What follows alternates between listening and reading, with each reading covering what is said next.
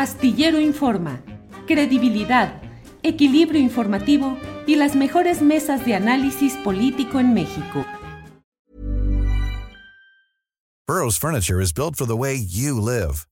From ensuring easy assembly and disassembly to honoring highly requested new colors for their award-winning seating, they always have their customers in mind. Their modular seating is made out of durable materials to last and grow with you. And with Burrow, you always get fast, free shipping. Get up to 60% off during Burrow's Memorial Day sale at burrow.com slash ACAST. That's burrow.com slash ACAST. burrow.com slash ACAST. Hiring for your small business? If you're not looking for professionals on LinkedIn, you're looking in the wrong place. That's like looking for your car keys in a fish tank. LinkedIn helps you hire professionals you can't find anywhere else, even those who aren't actively searching for a new job but might be open to the perfect role. In a given month, over 70% of LinkedIn users don't even visit other leading job sites. So start looking in the right place. With LinkedIn, you can hire professionals like a professional. Post your free job on linkedin.com slash people today.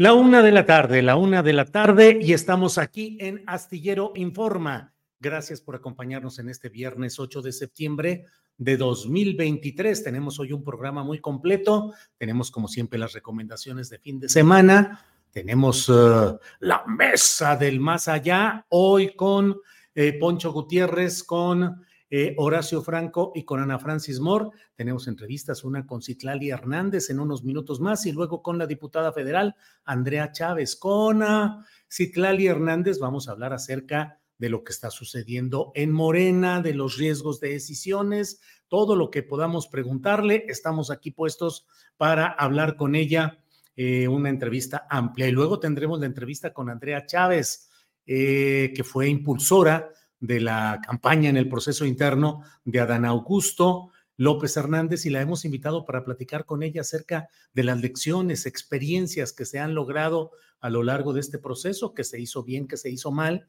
En particular me interesa mucho preguntarle respecto a al tema de la manera como Gerardo Fernández Noroña, con mucho menos dinero, solo el poco que le proporcionó el Partido del Trabajo, eh, pudo hacer una campaña que eh, superó la de Adán Augusto, quien tuvo un despliegue de recursos económicos enorme y unas movilizaciones enormes. Esos y otros temas eh, que son de abordaje periodístico necesario los vamos a ver con Andrea Chávez, la joven diputada chihuahuense, diputada federal de Morena. Y como le digo, tendremos la mesa del más allá, recomendaciones de fin de semana y vamos a seguir adelante con, em, con la información de este día, con la información de este día.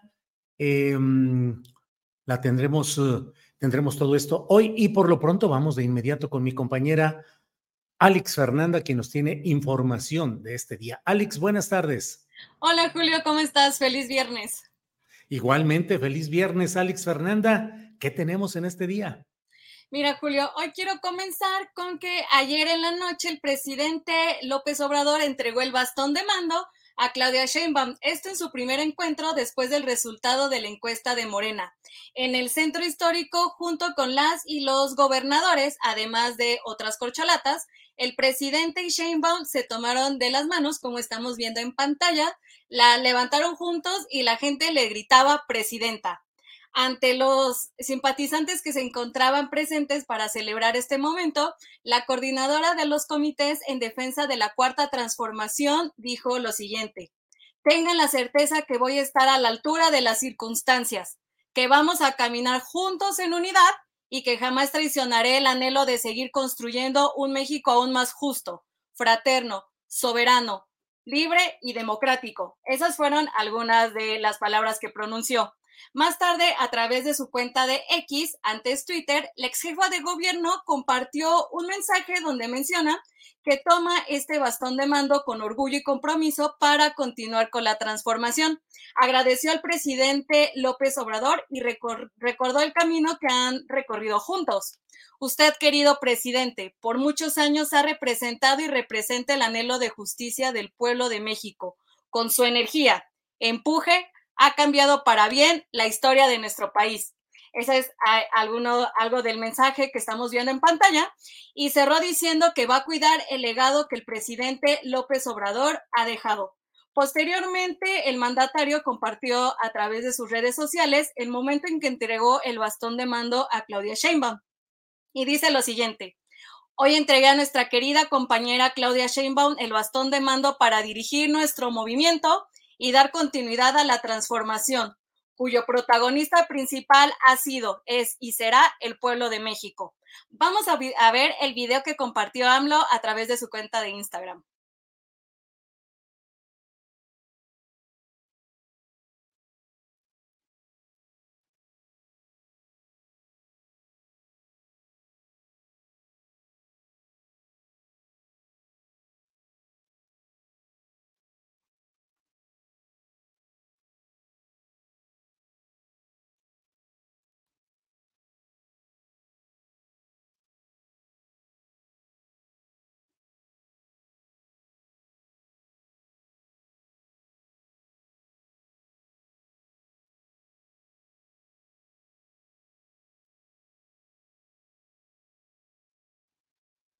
Y a la que no le pareció lo sucedido el día de ayer fue a la senadora Lili Telles. Vamos a ver el mensaje que compartió a través de sus redes sociales. Y comienza. Aquí los clasistas que transfieren el poder como en una monarquía, con un cetro y la corte en pleno. El rey, la princesa, el mayordomo, la bufona, el gran limosnero, la dama de compañía, el mozo del bacín la heredera, acomplejada, encumbrada, no está a la altura de una república. Pues eso fue lo que dijo Lili Telles el día de ayer.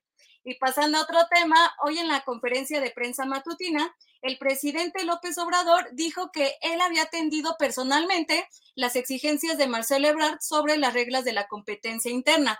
Mencionó que no hay ningún motivo, sin embargo, él puede tener otros elementos y está en todo su derecho de manifestarse. Vamos a escuchar lo que dijo. Escuché a Marcel que estaba inconforme por dos cosas. Una, porque no se estaba pidiendo la renuncia de los que iban a participar. De manera especial la renuncia de Claudia como jefa de gobierno. En mi propuesta establecí renuncia. Y eso fue un planteamiento de él. Y dos, él pidió que la pregunta más importante se hiciera en urnas. Él pidió que fuese eh, voto secreto y en urna. Y yo establecí en mi documento que se hiciera de esa manera. Lo que sí quería dejar de manifiesto es que ese planteamiento, esa solicitud se tomó en cuenta. No hay ningún motivo, o sea, sin embargo, él puede tener otros elementos y está en su derecho de manifestarse. Y es que ayer por la noche el ex canciller publicó el siguiente mensaje. No ha estado en mi objetivo una candidatura independiente. Considero no es la vía para contribuir al futuro de México que anhelamos. El lunes sostendré encuentro con nuestras compañeras y compañeros del todo el país y resolveremos pasos a seguir. Les mantengo al tanto. Y como información de último momento que pueden encontrar en la página juliastillero.com, Marcelo Ebrard exhibe 63 irregularidades en el proceso interno de la elección de Morena. En un informe de 30 páginas, Ebrard afirmó que el diseño y la operación del proceso falló en todas y cada una de sus fases. Entre las 63 irregularidades que presenta, acusa em, la participación de personas afines a la ex jefa de gobierno. Esta nota la pueden encontrar en el portal julioastillero.com y también se encuentra en nuestras redes sociales. Y finalmente, hoy quiero contar que eh, se conmemora el Día Internacional del Periodista, con la intención de concientizar a la sociedad sobre el trabajo de quienes investigan y quienes informan.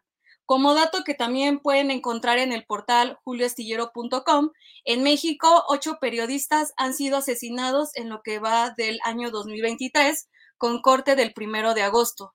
Un reconocimiento a todas las compañeras, compañeros que ejercen este oficio, los que están en zona de riesgo, fotoperiodista, los que sacan nota diaria, a todos. Mucha solidaridad y mucho apoyo. Julio, eh, pues invitar a la gente también a que vea la videocharla de ayer en la noche que estuvo muy buena. Arturo Cano, Marta Olivia, estuvieron tú, Julio. Se puso calientito, Alex, se puso calientito el debate con Raúl Tortolero, dirigente del Ejército Cristero Internacional, y con eh, Juan Iván Peña, dirigente del Partido en Formación de México Republicano. Se puso calientita porque eh, pues hubo mucho debate acerca de Eduardo Verástegui, de su origen, de lo que significa en Tamaulipas, los Verástegui metidos en negocios oscuros en Tamaulipas, no necesariamente Eduardo, pero sí su familia, lo dijo claramente Marta Olivia López, y bueno, estuvo, y además tuvimos la entrevista eh, con Clara Brugada, que se arranca para buscar la candidatura a la jefatura de gobierno de la Ciudad de México. Así es que, pues sí, gracias por recordar esa videocharla de anoche que allí está disponible en YouTube, en Facebook y desde luego eh, también en podcast. Gracias, Alex. Y es que estuvo buenísima, pero vamos a dejar el link en las redes sociales para que la puedan encontrar más fácil. Julio, me despido y vamos preparando la primera entrevista. Muy bien, gracias, Alex. Hasta pronto. Gracias, Julio. Es la una de la tarde con once minutos. Uno, uno, uno, uno, una, una de la tarde con once minutos. Bueno, nos ha informado la secretaria de la diputada federal, Andrea Chávez, que no puede estar con nosotros, que surgió un compromiso, supongo que de último momento, pues, y que no puede estar con nosotros en esta ocasión. Vamos a seguir adelante y tenemos, en cuanto esté lista y me avisen que ya está Bien, eh, ya está nuestra siguiente entrevistada y vamos a hablar con ella. Es Citlali Hernández, secretaria general de Morena. Citlali, buenas tardes. Hola Julio, buenas tardes. Qué gusto saludarte. Citlali, ¿cómo va todo? Días completos, creo que sin dormir o durmiendo muy poquito y toda la tensión y atención en este proceso interno que finalmente tuvo el resultado de eh, Claudia Sheinbaum como la abanderada de la cuarta transformación para su defensa en lo inmediato y bueno, conforme a lo que se prevé que sea la candidatura presidencial. Citlali, em, ¿qué aprender de este proceso? ¿Qué se hizo mal? ¿Qué se hizo muy bien? Mira, yo creo que la primera decisión eh, de plantear un proceso tan complejo, es decir, estamos hablando de la definición de quién encabezará la continuidad de un proyecto político de cambio que le costó mucho tiempo al pueblo de México, al movimiento, a organizaciones, a distintas expresiones partidistas, lograr eh, y en ese sentido tomar la decisión de que la continuidad de un proyecto no recaiga en un dedazo, en un acuerdo de intereses creados, cupular, en una simulación, eh, me parece que fue un acierto. Eh, tomamos una decisión de eh, que renunciaran todos los aspirantes, que recorrieran el país, que hicieran asambleas informativas, un poco buscando eh, pues que se convirtieran en dirigentes del movimiento. sí, Clali, una preguntita aquí. A la luz de lo que luego se decidió por el INE, ni siquiera hubiera sido necesario que renunciaran a sus cargos los aspirantes de Morena. ¿Estoy en lo cierto? Sí, no, realmente, y hoy el presidente lo dijo, entonces ya no cometo una indiscreción en decirlo, pues realmente fue atender una de las solicitudes que hacía Marcelo Ebrard para que no hubiera pretexto de que en el caso de Claudia Sheinbaum, pues por ser jefa de gobierno, eh, pues se, digamos, que se insinuaba que tendría más beneficio que no renunciara, eh, pues es, no era necesario, pero decidimos que sí eh, tenía que solicitarse. ¿Qué creo que pasó en estos recorridos? Les pedimos que no hubiese propaganda excesiva y a mí me parece que por lo menos los primeros días eh, se abusó un poco, por voluntad de los aspirantes, por activismo extremo de algunos de los que decidieron ayudar a uno o a otra. Eh, y me parece que, lo digo con mucha autocrítica, porque además sé que este espacio es muy crítico eh, y creo que es un espacio donde puedo compartirlo y me estás preguntando errores y aciertos, pues me parece que el exceso de propaganda eh, siempre y más en tiempos de transformación y de conciencia será insultante para la ciudadanía. Me parece que eso, como experiencia del movimiento, tenemos que ser más cuidadosos en ello. Creo que al final, en las últimas semanas, se logró bajar el exceso de propaganda que vimos en todo el país. El proceso, pues me parece que era lo más delicado. era cuidar un proceso de levantamiento de encuesta acompañado en todo momento por observadores de los aspirantes, desde el levantamiento, es decir, seis personas acompañando al encuestador y viendo que no se eh, induciera una respuesta. Y luego, como la pregunta más importante era a través de una boleta circular, eh, donde la ciudadanía podía votar en secrecía por quien eh, daba su preferencia, pues fue toda una logística y una operación impresionante no solo de Morena, sino de los aspirantes o los observadores de cada aspirante, pues para darle seguimiento al paquete, digamos, de la encuesta. Eh, tenemos casos de compañeros, de observadores de los aspirantes que incluso durmieron afuera de la habitación de hotel de los compañeros que habíamos designado desde Morena para darle, digamos, cuidado a, este paquete con, con las boletas ya eh, pues respondidas por la ciudadanía y todo lo que implica la cadena de custodia llegando a cada una bodega de seguridad donde las teníamos y luego la apertura frente a otra vez observadores de cada uno de los aspirantes y la revisión de cada una. En mi caso, yo estuve al pendiente de la encuesta que levantó de las ceras, eh, abrimos 254 paquetes.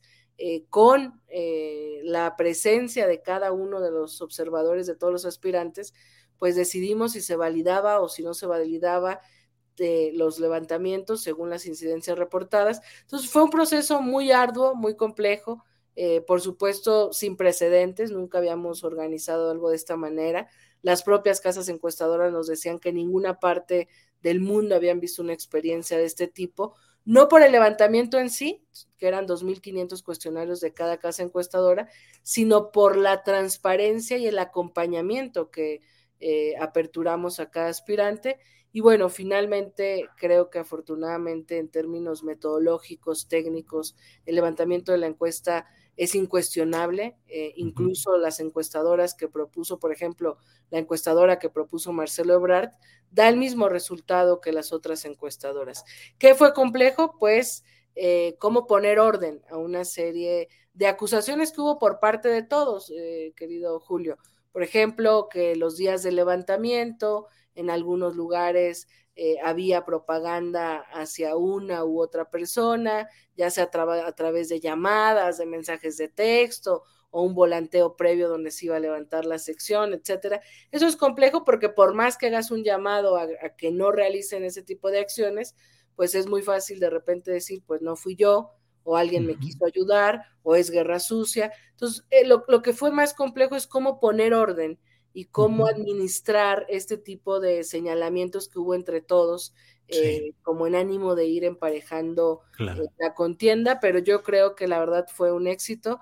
Eh, un sí. proceso que marca un antes y un después en cómo se toman decisiones en un partido y que llegamos sin ruptura, con excepción uh -huh. de la postura de Marcelo, yo creo que no es una ruptura justificada. Eh, históricamente el exceso de candados, sellos, vigilancia, personal, presupuesto para las elecciones constitucionales se deben a la fundada desconfianza de los ciudadanos y los partidos opositores al manejo de la autoridad electoral. El exceso de vigilancia, dormir, quedarse a dormir ahí, seis vigilantes en cada caso, el exceso de, de atención, de vigilancia, era desconfianza hacia las autoridades partidistas de Morena? Yo creo que era desconfianza fundada en varias cosas, Julio. Lo pensé porque era de repente impresionante eh, desde este lado de la dirigencia ver el nivel de tensión que sin duda se dio en los días ya finales de este proceso. eh, porque pues todos, todos, ningún aspirante dejó de insistir en cada vez más candados en muchas cosas. Uno, venimos de el fraude eh, como un fantasma en nuestra lucha, ¿no? la izquierda siempre ha vivido con esta, este trauma de que se nos pueda hacer fraude electoral, fundado en varias fraudes electorales que hemos vivido.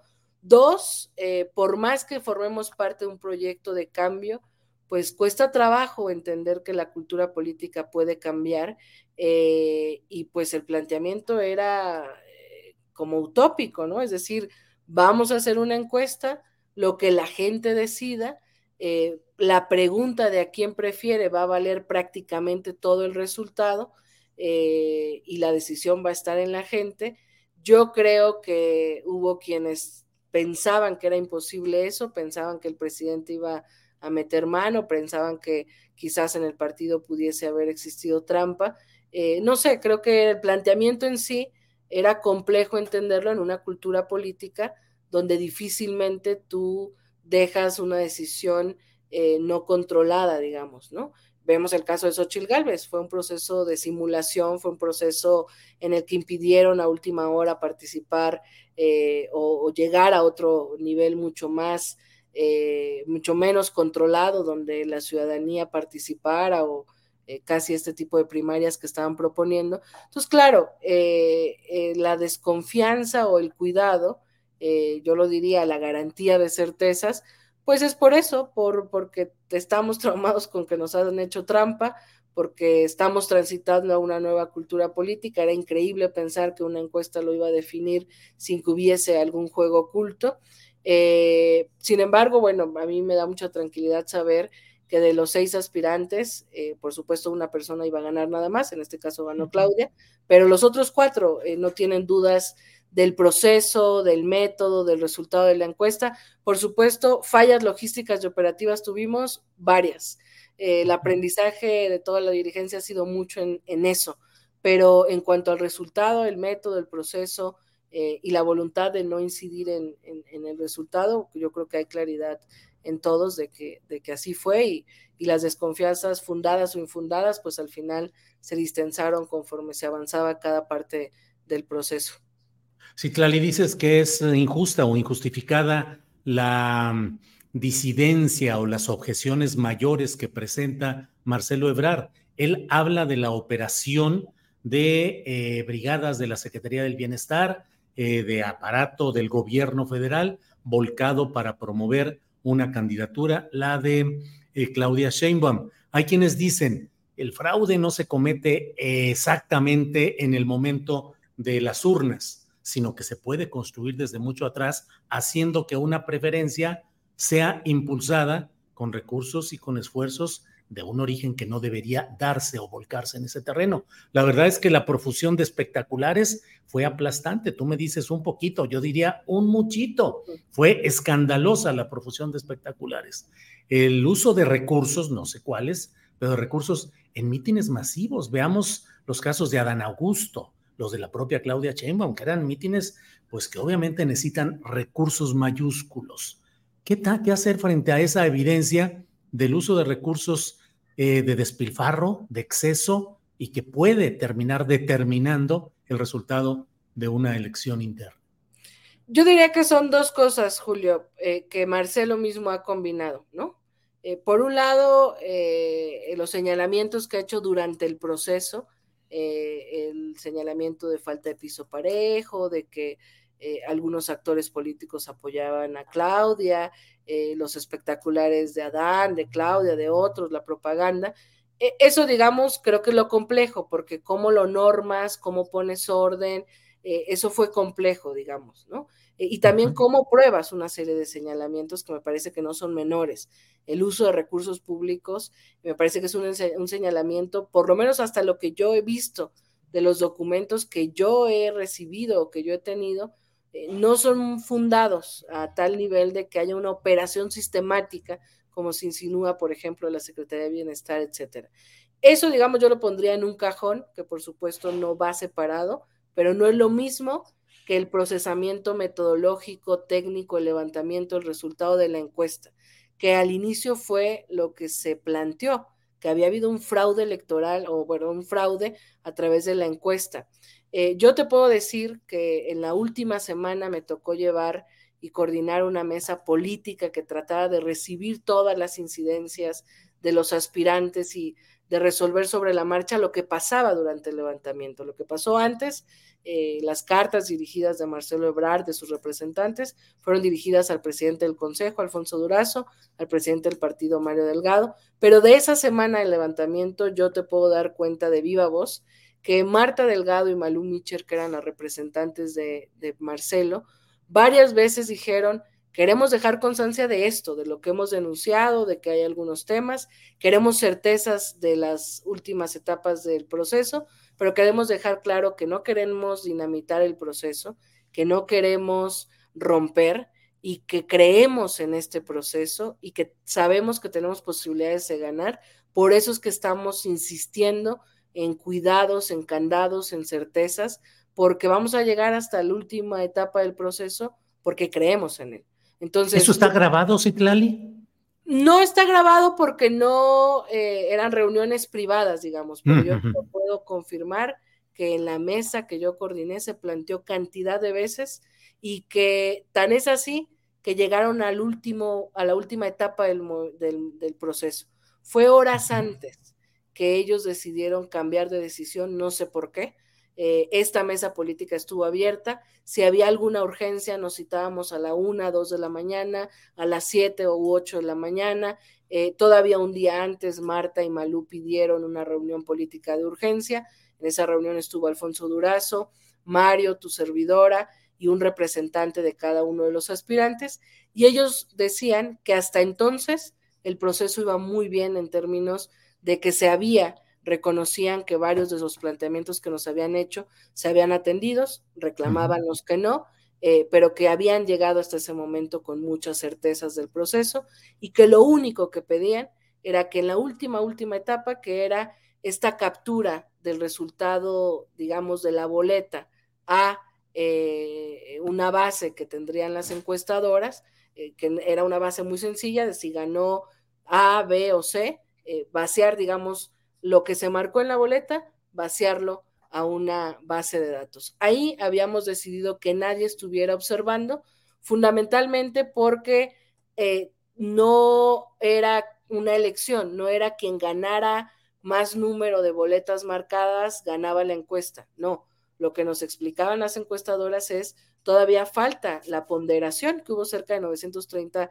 ponderadores, es decir, si la boleta eh, la llenó, el, el, encuestado fue un joven de la Sierra de Guerrero, valía distinto a una mujer empresaria de las lomas, etcétera, digamos, todos estos ponderadores todavía faltaban.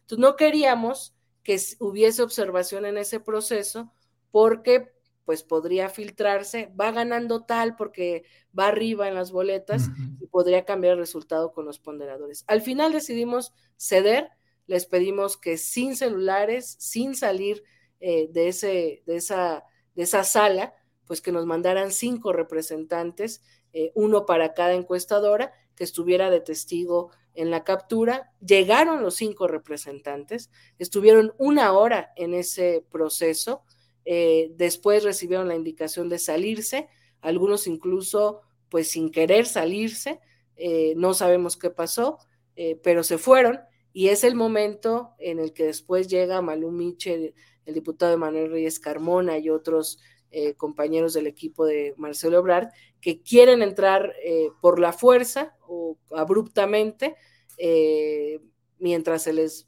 acercaba un par de gafetes, porque la logística y la seguridad, por supuesto, no estaban en manos de Morena, estaban en manos del World Trade Center, que ellos tienen sus propios protocolos y lo acordado con ellos es que quien tuviera ciertos gafetes podía entrar.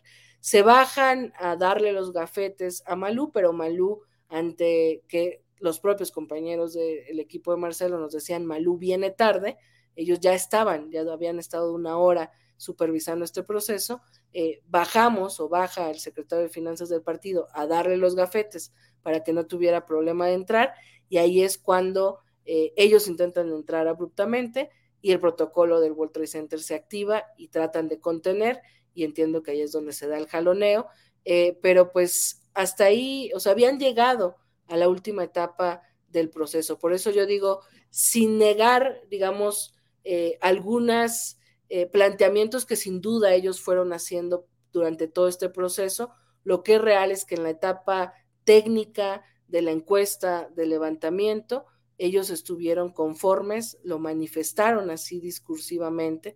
Es más, nos exigían que paráramos, que había en el ambiente eh, una, un señalamiento de que Marcelo quería romper o quería dinamitar el proceso y nos decía Marta y Malú, dejen de decir, digo, nadie lo decía ahí en esa mesa, pero eh, sabía que existía en ese ambiente, ellos decían, por favor, se van a quedar con las ganas quienes creen eso, porque nosotros hemos llegado hasta, hasta esta etapa final, porque sabemos que podemos ganar. No sé qué pasó horas antes del resultado, no sé si al final eh, tras la hora de haber estado ahí viendo la tendencia de las boletas, a lo mejor salió algunos de los representantes y pudo eh, dar cuenta y vieron que el resultado era inevitable, no lo sé y no me gustaría prejuzgar, pero lo que sí te puedo decir, Julio, es que eh, pues tan, tan, tan la encuesta no fue manoseada que la propia casa encuestadora que propuso Marcelo, pues dio el mismo resultado que las otras. Citlali, uno de, las, eh, de los puntos en los que se insiste mucho es en el apoyo de los gobernadores, sus estructuras, sus recursos, su influencia política en su región a favor de unos o de otros. Se dice mucho que la mayoría estuvieron con apoyando a Claudia Sheinbaum, pero yo vi otros que estuvieron también apoyando a Adán Augusto López Hernández y no sé cuál haya sido. ¿Cuál piensas que fue la distribución de fuerzas de gobernadores con los diferentes aspirantes? Mira, yo con mucha sinceridad lo veo así y creo que ya podemos hablar eh, pues desde otra perspectiva ya acabado el proceso. El presidente abre la sucesión presidencial después de la elección del 2021. Menciona posibles eh, sucesores y no menciona a otros.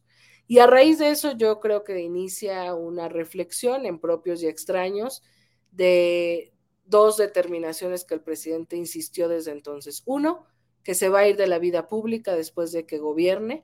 Eh, dos, que era necesario pensar en una persona sucesor o sucesora. Cuando él abre este proceso, yo lo recuerdo muy bien, el que encabezaba las encuestas era Marcelo Ebrard e incluso casi días después de que el presidente lo menciona en la mañanera, eh, la prensa da cuenta de que Marcelo convoca a sus eh, personas más cercanas en una especie de comida eh, y él dice, sí voy. yo creo que cada quien decidió qué hacer frente a la mención que les dio el presidente y creo que eso habla también de las habilidades de cada quien. A mí me parece, y eso es un juicio de análisis, no como militante, no como eh, dirigente del partido. Me parece que Marcelo en un inicio empezó a entrarle, luego se echó un poco para atrás, luego eh, tomó una serie de decisiones y estrategias que quizás le llevó a la última etapa del proceso, eh, de entrada ya no encabezando las encuestas, sin apoyos visibles, porque es real que había simpatías en los gobernadores, no decirlo es faltar a la verdad, pero es real también que desde que nos reunimos con el presidente y desde que aprobamos en el Consejo Nacional una serie de reglas, pues se pidió neutralidad a todos, ¿no? Eh, pensar que, que nadie tuviésemos simpatías, pues es pensar que no hacemos política y que no tenemos, eh, no somos hombres y mujeres de definiciones, pero lo que es real es que esas dos semanas se les pidió neutralidad y que todos aceptaron las reglas, eh, incluso Marcelo, que ya había hecho una serie de, señalamientos de cargada, de falta de piso parejo, de una serie de cosas. Pero en la reflexión yo haría una comparación. Gerardo Fernández Noroña fue el tercer lugar de esta encuesta, sin ver propaganda excesiva de su parte, sin ver la expresión de muchos recursos económicos y a través de su discurso, y una, eh, que yo creo profundamente en ello, una construcción de representatividad con la gente, eh, que además era lo que buscábamos. Las asambleas que buscábamos no era para que llenaran eventos masivos, que la verdad es que cada vez es más fácil llenar un evento de Morena sin acarreo. eh, y sin ninguna práctica tradicional como pudiera pensarse, hay una fuerza popular consciente, manifiesta en acompañamiento a la cuarta transformación. Esa fuerza la vimos distribuida en eventos de todos.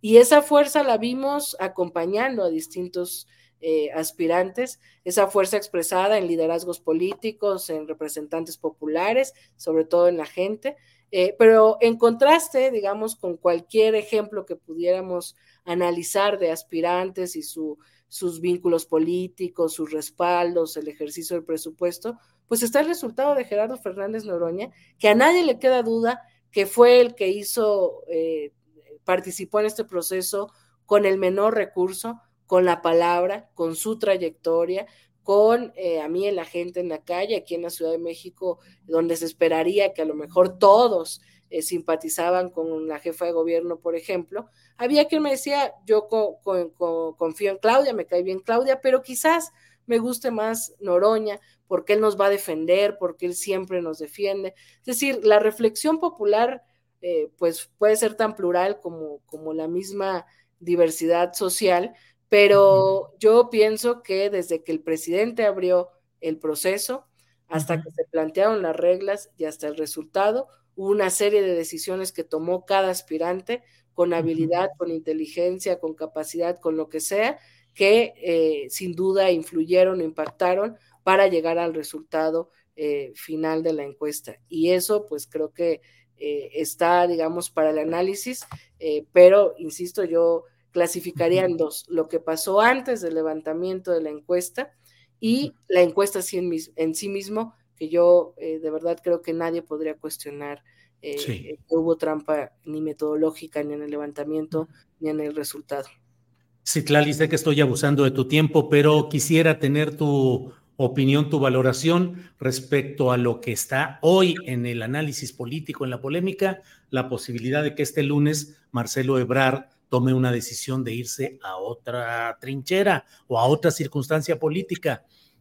Em, independientemente de la decisión que tome, ¿qué tanto daño le haría a Morena, sus aliados y la candidatura hoy coordinación de Claudia Sheinbaum el hecho de que Marcelo Ebrard y los seguidores que tuviera tomaran una decisión distinta de Morena y de Chainbaum. ¿Le haría un hueco fuerte o acabaría mm, impactando al Partido Acción Nacional? Mira, yo pienso que eh, quizás parte de los errores que han cometido varios políticos que llevan años haciendo política en estos tiempos es que no han entendido que de verdad existe un nuevo elemento en la palestra, es decir, el pueblo consciente, o sea, no es una cosa chaira ni discursiva ni este de retórica, o sea, sí hay cada vez un pueblo más consciente que observa todo y nos critica cuando creen que nos equivocamos o cuando creen que nos alejamos de posiciones y nos acompañan cuando se sienten representados. Yo estoy convencida de eso y en ese sentido creo que Marcelo tiene que tomar decisiones con la cabeza más fría posible. Es decir, eh, quienes hacemos política todos los días estamos tomando decisiones. De este lado tomamos la decisión de hacer todo lo posible para que no existiera una ruptura justificada, incluso a contra o a enojo posible de los otros aspirantes, tratamos de concederle mucho a los planteamientos de Marcelo Ebrard. Eh, y yo te diría que de este lado no hay puertas cerradas, no hubo falta de diálogo, no hubo falta eh, de atención y sensibilidad a sus planteamientos.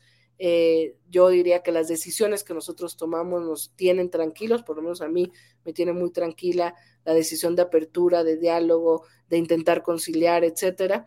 Eh, y ahora toca que Marcelo tome decisiones, toca que Marcelo decida si en este momento político, en este momento histórico, él cree que hay otra opción, eh, digamos, en contraparte o en contraste o en abono de lo que hoy es visible, dos proyectos de nación en confrontación. Por un lado, el PREAN, salido del closet de lo que siempre llamamos que eran lo mismo, eh, respondiendo a los intereses creados, conducidos por Claudio X González, simulando la definición de una candidatura y teniendo como posible candidata a Xochitl Gálvez. Del otro lado, un proceso que quizás muchos esperaban que fuera fallido o más complicado, pero que me parece que nos eh, salimos avantes, salimos en unidad, que da como eh, posible candidata a Claudia Sheinbaum después de este proceso en el que la hemos nombrado coordinadora, eh, que representa la continuidad del proyecto de transformación que tiene nada más y nada menos que el respaldo del más de 60% de la población y que quieren la continuidad del proyecto que hoy encabeza el presidente López Obrador.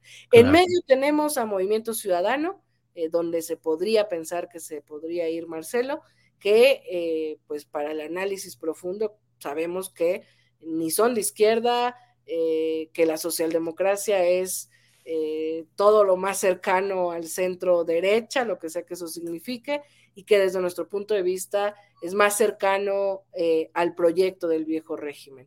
Vemos una candidatura registrada independiente de la ultraderecha con Verástegui, y en ese escenario eh, cuando escuchamos a Marcelo decir, yo voy a estar en la boleta, ya no quepo en, en Morena, la pregunta es a dónde se va a ir. Eh, ojalá se quede en el proyecto y en el movimiento que ha acompañado de alguna u otra manera desde el lado progresista, desde la visión, digamos, de transformación. Nosotros no le cerramos la puerta, queremos que se quede eh, haremos todo lo posible porque se quede, buscaremos y seguiremos insistiendo en contacto y en diálogo con él, con sus equipos. Eh, pero bueno, al final, insisto, esto es un tema de qué decidimos, si decidimos desde nuestro fuero interno para nuestra individualidad, para nuestro interés personal, eh, para nuestra satisfacción personal, o si somos capaces en tiempos de transformación de poner por encima de todo eh, un proyecto del que él sin duda ha formado parte. Entonces, ojalá se quede, pero la decisión sin duda está en su cancha y seguramente la sabremos, eh, pues como él lo ha anunciado el próximo, el próximo lunes.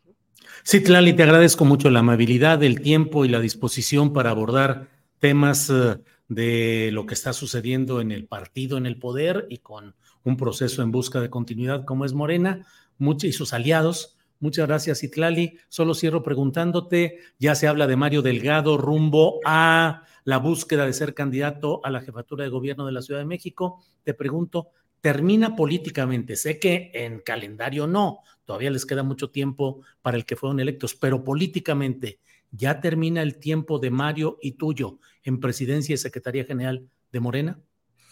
Pues no, yo creo que eh, asume la conducción del movimiento Claudia Sheinbaum eh, yo estaré haciendo todo lo que esté en mis manos para abonar a la organización, a la conciliación, al acompañamiento de todo lo que se tiene que procesar electoralmente, la coalición, la definición de candidaturas, etcétera, etcétera. Eh, creo que, eh, por lo menos desde mi punto de vista y desde mi militancia, pues no se trata de los títulos que tenemos, sino de la capacidad y la voluntad política eh, y la acción política. Entonces, yo seguiré haciendo lo que, lo que he hecho hasta ahora eh, y por supuesto creo que puedo ayudarle desde la Secretaría General del partido eh, a Claudia en lo que ella vaya determinando y en lo que vayamos construyendo en colectivo. Entonces, yo diría, pues al contrario, se agudiza más nuestra responsabilidad porque Claudia como conductora nueva del movimiento, pues tendrá que ocuparse de una serie de cosas, pero acá está el partido también dispuesto a, acompañar. Entonces, eh, por lo menos desde mi punto de vista, más bien viene más tarea, más trabajo eh, y más eh, incidencia para atender lo que a veces no se ve en lo electoral, ¿no? La conciliación, el, yo creo profundamente en atender las exigencias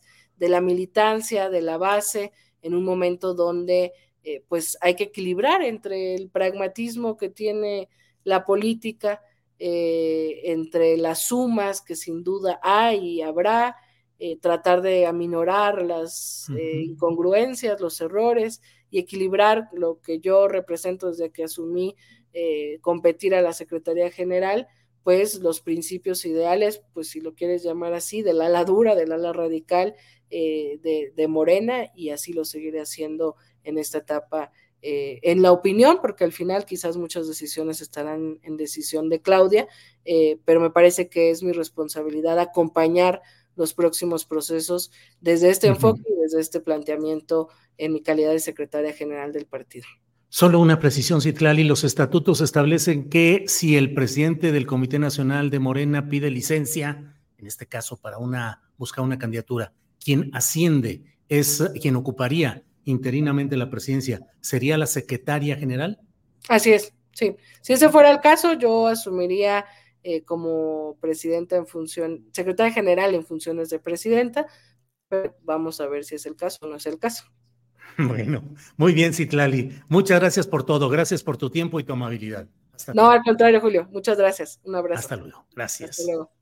Ha sido Citlali Hernández con un análisis, me parece a mí, muy fresco y muy directo, sin darle tantas vueltas como sucede con muchos políticos tradicionales y también de la nueva etapa de la cuarta transformación, que le dan muchas vueltas a las cosas y no quieren enfrentar a veces preguntas respetuosas, pero directas. Y bueno, hago el mayor de mis esfuerzos, probablemente infructuosamente, pero hago el mayor de mis esfuerzos por tratar de que las preguntas en este tipo de entrevistas sean eh, pues con el mayor contenido, con la sustancia mayor y no irnos solamente por lo más superficial, y lo más evidente y lo más fácil de una entrevista, que es a veces, eh, pues a veces colocar la pelota para que el delantero meta el gol. Yo creo que el periodismo tiene una función crucial en momentos de definición y de cambio como los que estamos viviendo en nuestro país y que justamente es la función que debe asumir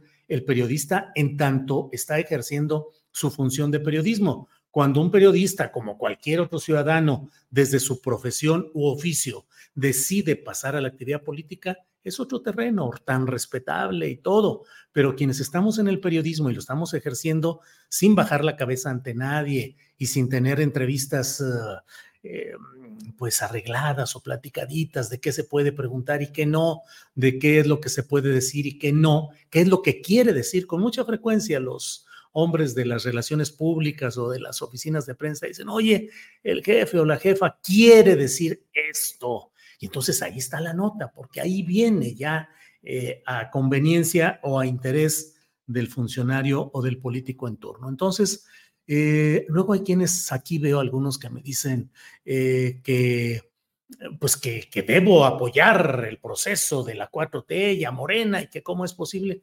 Ejercer periodismo no es colocarse del lado de un partido o de un político específicamente. Es eh, ejercerlo desde un flanco, el mío siempre lo he dicho, es un flanco de izquierda, es un flanco crítico y sobre ese transitamos. Bueno, Vamos a seguir adelante. Es la una de la tarde con 46 minutos. Sigue mucho la discusión acerca de qué es lo que va a suceder con Marcelo Ebrard este lunes, que es cuando tiene programada una reunión con la estructura de nacional con los representantes de diversas partes del país, donde habrán de tomar una decisión respecto a qué camino es el que van, eh, el que van a tomar. Em, la mesa del más allá, dice Omar, ya está en un ratito, en 14 minutos está la muy famosa. Inviten a Marcelo, que no le saque Ramiro J. Pues yo me la paso invitando a Ramiro, eh, perdona, a Marcelo, este, con Fernández Noroña lo invité, quedamos de que probablemente la semana próxima, Monreal también quedó la semana próxima, Dan Augusto, pues a todos los hemos invitado, pero no siempre hay la disposición. Eh, bueno, Marcelo se debe ir de Morena, ha demostrado que no es digno de confianza, dice Gena Romero. Fuera la botarga de AMLO, este, Chainbaum. Bueno, Marcelo fue el primero en lanzarse y ahora el primero en esconderse. Em, ándale, no seas presumido, te falta humildad, dice María del Rosario Paredes. María del Rosario, a usted le digo que, pues, ¿qué le comento? Humildad es qué? ¿Qué? O sea, ¿cómo cree usted que yo debería de ser humilde? Eh, bueno, Brugada o dice Eu mesmo. Pues no, parece que... Em, excelente entrevista a Citlali, Julio, felicidades, dice Antonio Murillo Rivas. Respecto a Gerardo Fernández Noroña, miren, hay la, pues la oferta que se hizo en el restaurante El Mayor, eh, el 3 de junio, si no me equivoco, fue el 3 de junio, cuando el presidente de la República, eh, fuera de Palacio Nacional, en ese restaurante del Centro Histórico de la Ciudad de México, hizo la propuesta de cómo pensaba él que deberían ser las reglas para el, eh, este proceso de la de decantar de entre seis corcholatas quién sería eh, quién triunfaría, pero con un proceso que fue diseñado, lo ha dicho el propio presidente de la República, que él diseñó y él presentó y así fue aprobado y acordado. Desde aquella época se dijo que quien quedara en tercer lugar tendría la opción de ser diputado y coordinador de los diputados federales, que sería una posición muy importante. Si en este caso así se procesa, así queda para Gerardo Fernández Noroña, porque no crean, hay todavía por ahí ruidito de que si realmente quedó en tercer lugar pleno o hay cosas que ajustar o bla, bla, bla. El chiste está en que cuando quede Fernández Noroña como tercer lugar y quede esa opción, él va a tener una oportunidad muy valiosa de consolidar una carrera política en el ejercicio del poder legislativo, ya no solo como orador, diría casi individual, o en algunas ocasiones apoyado por bancadas, pero siempre había sido Gerardo Fernández Noroña una especie de llanero solitario, acompañado por algunas bancadas, pero siempre ha sido su enjundia y su empuje lo que lo ha caracterizado, su verbo, su oratoria, su decisión. Pero ahora, en un trabajo, en una, en una posición de este tipo, en donde se necesita diplomacia, eh, buena coordinación,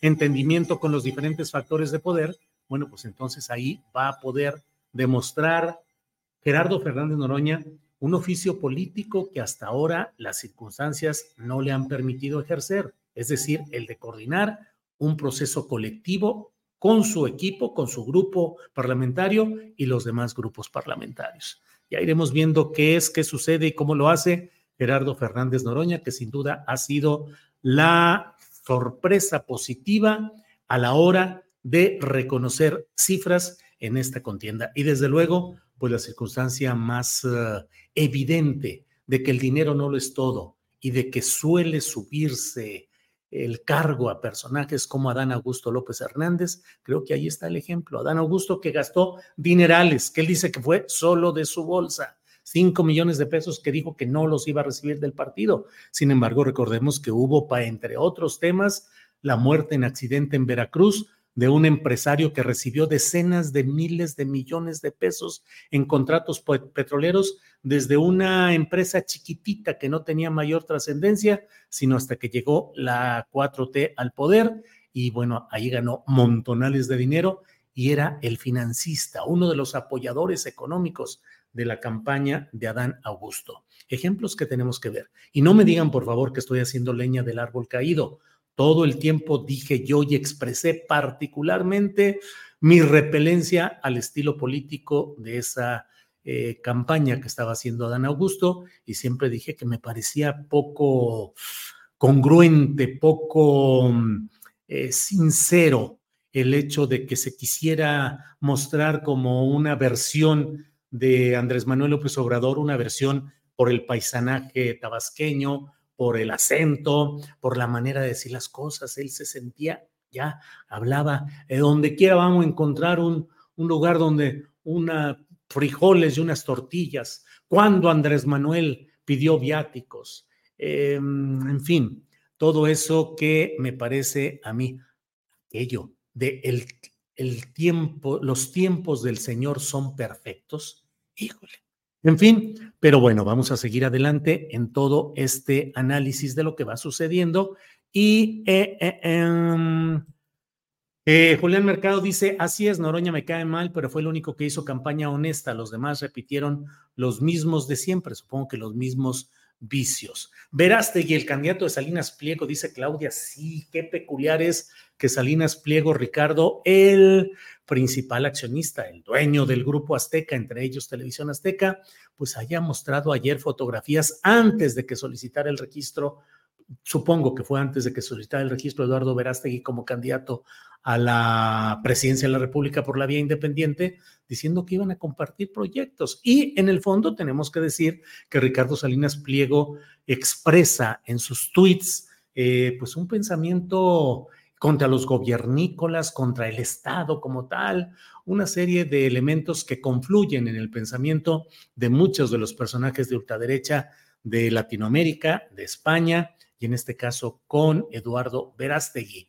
leí por ahí también um, algunos comentarios de grupos de derecha y de ultraderecha que dicen que todo esto es una farsa, que ni modo que los grandes capitales, en este caso Televisión Azteca o Grupo Azteca, muy cercano a Palacio Nacional, Ricardo Salinas, miembro y promotor original del Comité Asesor de Empresarios del presidente López Obrador, ahora esté impulsando una eh, campaña de ultraderecha que difícilmente va a triunfar, eso lo saben todos quienes están ahí alrededor de Verástegui, pero que le va a quitar votos al PAN y a em, específicamente a Xochil Gálvez. Vean ustedes, don Ricardo Salinas Pliego, así se hace llamar él. Les mandamos saludos, mi amigo Verástegui y yo. Me da mucho gusto ver que anda muy activo promocionando su película Sound of Freedom. Además, estamos cocinando otras sorpresas, ya se enterarán después. Y lo mismo hizo el mismo em, eh, Eduardo Verástegui, que puso a su vez como el, el tuit espejo en el que también hablaba en esencia de lo mismo. Por ahí está, a lo mejor la conseguimos. Y bueno, pues ahí estamos con todo esto. ¿Qué significa la precandidatura de mm, Eduardo Verástegui? A mí me parece que es la intención o la pretensión de abrirle la puerta realmente a, mm, mm, déjeme ver un poquito, em, los... tenemos, espéreme tantito, porque tenemos dos tweets que quiero compartir antes de que se me vaya el avión. Ahora andan muy amorosas las uh, aspirantes o precandidatas. Por favor, si ponen uno de estos tweets y luego enseguida el que también tenemos por ahí, de que de pronto todo se vuelve como muy amoroso. Dice la doctora Sheinbaum, increíble, descubrí esta canción que parece es de Juan Gabriel. Nunca la había escuchado. Será inédita. Además se llama México es todo. Se las comparto. Buen día a todos y todas. Vaya.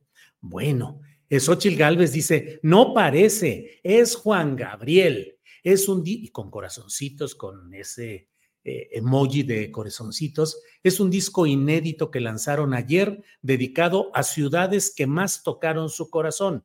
Está padrísima la canción. Lo que más me gusta es la doble X. Me encantaría para Jingle, pero de seguro los derechos están carísimos. Juanga para todo X. Órale, de todo eso hay ahora en estas etapas también románticas y también de intercambio discográfico y musical en estos momentos que estamos hablando. Bueno, eh, déjeme decirle que teníamos, eh, eh, porque algunos lo están preguntando, teníamos programado una entrevista con la diputada federal Andrea Chávez, concertada desde ayer, eh, todavía hoy todo listo. Y bueno, casi a la una de la tarde, antes de que empezara nuestro programa, nos avisaron de que no iba a poder estar hoy con nosotros. Entonces, bueno, pues eh, queda la explicación de por qué no tuvimos esta entrevista con la diputada federal Andrea Chávez. Sofía Amezcua pregunta, ¿será que si Marcelo se va a Movimiento Ciudadano se acelera el fin del PRIAN RD y entonces las dos fuerzas serán MOR y MC, pues eh, puede ser, puede ser que sea MOR MC eh, con un final Claumar, Claudia y Marcelo, que finalmente no deja de ser la idea de pasar al final en una elección constitucional lo que fue el final de la elección interna de Morena y sus aliados. Es decir, en Morena, el morenismo y sus aliados dijeron dos finalistas. Claudia, ganadora, Marcelo segundo lugar. Si se diera esta final en la elección de 2024, Claudia por Morena, Marcelo por MC, pues tal vez estaríamos en presencia justamente de esa reproducción de lo que el mandato de la consulta, de la encuesta interna de Morena y aliados dijo hoy, trasladándolo a aquel momento. Maquiavelismo, realismo, infrarrealismo, ya veremos de qué es de lo que estamos hablando. Em, invita a Marcela y te dejas de especulaciones, dice Claudia. Eh, Claudia, junto con usted invitamos a Marcelo Ebrard para que nos dé una entrevista, para que nos atienda. La hemos buscado, buscado, buscado, buscado, buscado. Y disculpe que insista diciendo esta palabra tantas veces, pero es que así ha sido. Lo hemos buscado, buscado, buscado sin ningún resultado positivo. Ya pronto lo consideramos, está en la agenda, ahorita no se puede, todo está muy ocupado. ¿Qué quiere que haga? Créame, Claudia, hacemos todo el esfuerzo por tener la mayor información y la pluralidad de invitados. Por cierto, el próximo lunes a la una de la tarde con diez minutos, les invito a que me acompañen. Voy a estar con Enrique Márquez Jaramillo. Él fue director de Diplomacia Cultural con Marcelo Ebrar.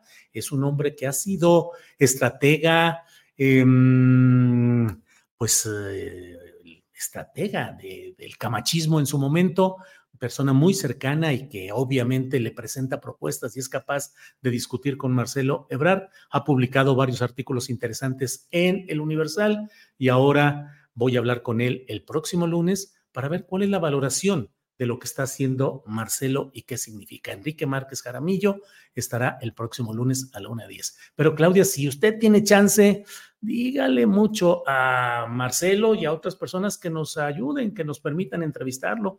No comemos niños ni hacemos cosas impropias, preguntamos con absoluta libertad, eso sí. Tanislao, me gustó mucho cómo llevaste la entrevista y lo claro que se dijo en ella la señorita Citlali. Muy bien, también dijo las cosas como son.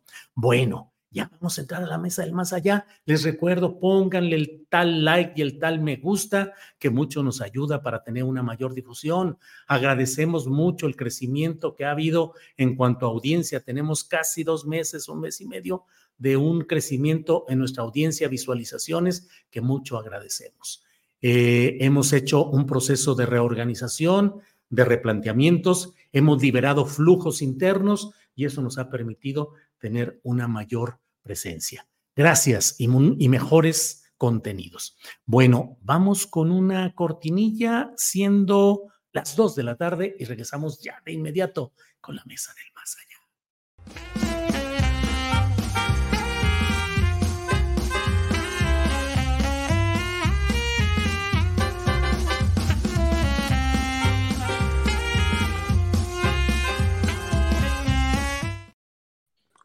Bien, ya estamos aquí. Ana Francis, ¿qué te pasa, Ana Francis? Malísima, pero traje mi jabón para el chisme. Jabón sote para el chisme, órale. Oye, ese es re bueno. Este, ¿Tú lo usas nada más para la ropa o también para otras cosas? Yo, ha habido ocasiones en que me he lavado el cabello con ese sote y queda, pero sedoso, así brillante, muy. ¿Sabes para qué es muy bueno, Julio? Mm. Agarras así, agüita, poquito de jabón y te lo pones en las cejas. Es muy bueno para matarte las cejas. O sea, para cuando te quieres hacer un maquillaje así, ves que luego te haces un maquillaje con las cejas muy de las de acá.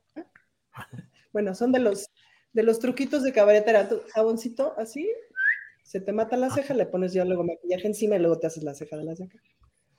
¿Cómo ves, Poncho? Que aquí nos están dando consejos ya para ponernos ceja levantada y ceja artística ¿Tú ante qué levantas las cejas, Poncho? Eh, yo levanto las cejas ante tanto conocimiento de los usos del jabón sota. A mí pregúnteme del jabón Rosa Venus. A ellos les digo cuál es este, cuál es el mejor y en dónde hay más calidad y en dónde es este calidad-precio, la cantidad que pagas por cuatro horas y la cantidad de jabón Rosa Venus que te dan por eso. Es otro tipo de industria. Para oler a jabón chiquito, que es jabón Hueles a jabón chiquito. ¿Cómo ves, Horacio Franco? Aquí empezamos con la, el análisis de la jabonería y la cosmética. ¿Tú en qué usarías jabones? ¿Qué consejo nos das para cejas? Pestañas, barba, ¿qué? ¿Qué hacemos, Horacio?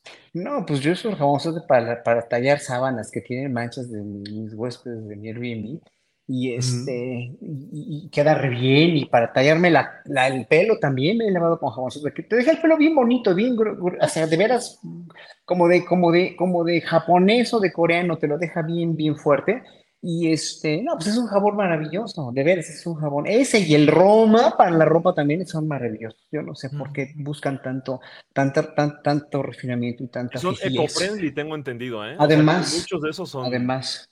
¿Son qué, perdón? Eco-friendly, de que, ah, no tienen Este, biodegradables y todo eso. Oye, Ana, Ana Francis, ¿cuál es la diferencia entre la política y lavar ropa?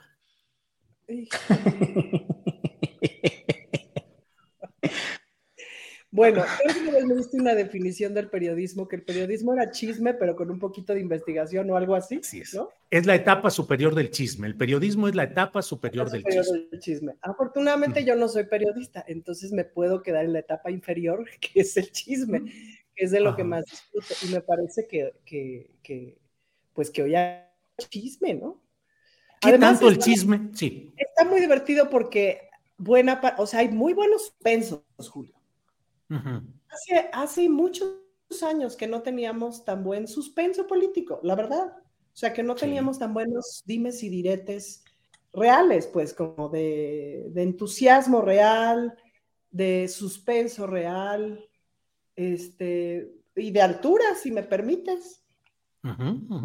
Sí, de pronto, hasta en el proceso del Frente Amplio que parecía muy plano, el tema de Beatriz Paredes le metió el ruido y le metió las expectativas y todo. Ahora, ahora llega el tema de Ebrard en lo de Morena, igual. Verástegui también se mete al, al, terreno eh, con el suspenso. Ándale, yo sabía que ibas a, que ibas a. Esa, esa, esa eres tú. ¿Qué onda con, bueno, Poncho Gutiérrez, qué tanto la, el chisme, y diría la etapa tecnológica mayor del chisme que acaban siendo los memes, los tweets y las redes sociales, qué tanto construyen realidades y cambios o estancamientos políticos. Es decir, el chisme en la expresión tecnológica que sea, ¿sirve de algo o nomás nos entretiene? No, sí funciona, eh, entretiene, puede informar y desinformar, pero antes te quiero responder la pregunta que le hiciste a Ana Francis de en qué se parece eh, este, lavar ropa con la política. Son puros tallones, es puro tallar, tallar, tallar. Ahorita estamos viendo cómo le están tallando este, a ciertos políticos, muchos comunicadores. Eh, Poncho, déjame, déjame decirte que con tus palabras anteriores del jabón chiquito y hablando ahora de tallones, te colocas en terrenos que a lo mejor son para horario triple A. Comprometedores, pero es que es viernes, también. Claro, adelante, adelante. Vamos a poner aquí una cláusula de esas de, este, supervisión parental para que a la siguiente ya este, sepan a, lo que se van a informar. Eh, también sé por ahí que hay jabones de calabaza que son para los tenis. Y hay mucho político que le está calabaceando bastante y que se la pasan tallando suelas. Tienen mucho rato tallando las suelas de muchos políticos. Esas para mí serían las similitudes de los jabones, eh, lavar ropa y la política. El chisme de, en general, se ha, se ha aumentado la velocidad del chisme con las redes sociales. Antes un chisme, pues tenía más, eh, no caducaba tan rápido, ¿no? Eh, tres, cuatro días de un rumor, y ay, ¿qué pasará? Y me dijeron, ¿no viste que en el noticiero como que insinuaron? Yo escuché en la radio que no sé qué, era sabroso el chisme. Ahorita sale una versión y luego que tu tía la panista te manda otra cosa por WhatsApp y luego que hay otra versión y otra, y cuando no estás desmintiendo una, ya está sonando otra. Entonces, eso también es una, eh, es una manera de enriquecer el chisme político porque tenemos a los eh, a la gente de Atypical que sacan una versión completamente contradictoria a la de otros medios y cada quien se cree el chisme como le hace sentido y como le, y como le hace sentir bien.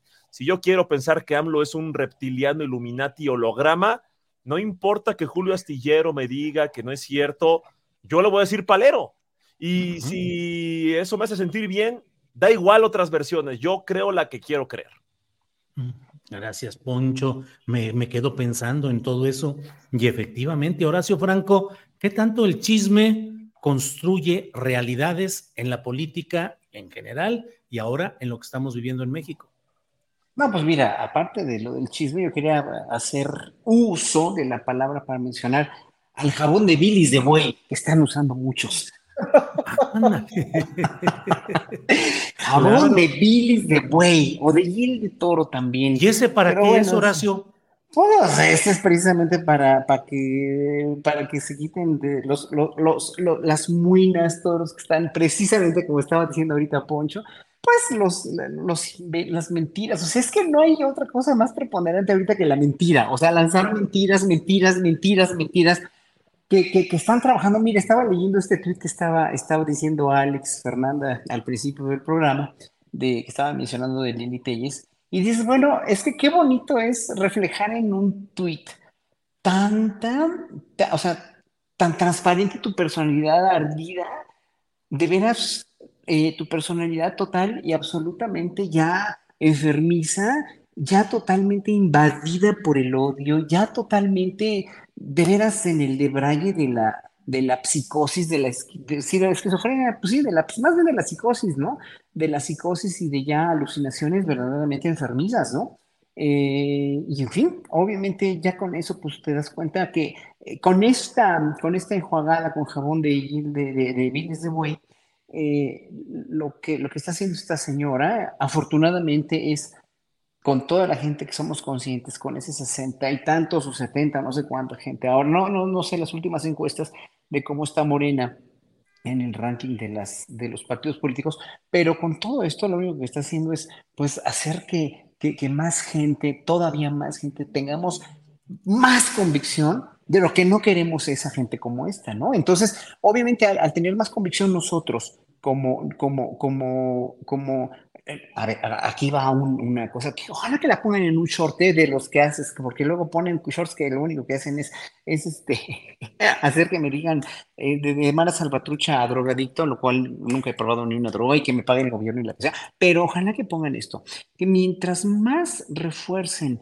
toda la cuestión de odio más vamos a estar seguros los seguidores o los admiradores o los que finalmente, digo, aunque no estemos de acuerdo en todo, pero que sí estamos total y absolutamente conscientes que la 4T es el rumbo que debería haber llevado México desde hace, por lo menos desde 2006, ¿no?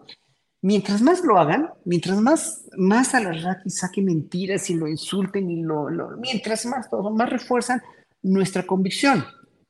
Eso quiere decir que nosotros, como como convencidos de esto, vamos a, tratar de, de, aumentar el número de gente que hagamos consciente con esto. ¿Por qué? Porque nuestra comisión va a ser más firme y menos nos vamos a ir por una fatuidad como Xochitl Gálvez o por una por alguien que, que, por conveniencia propia va a cambiar de partido probablemente o por alguien que no está ofreciendo nada y que no es ningún político y ninguna gente que tenga la menor idea de cómo gobernar pues más que a su rosario y a su Biblia y a, y a sus creencias como es este señor Verástegui, no nada más.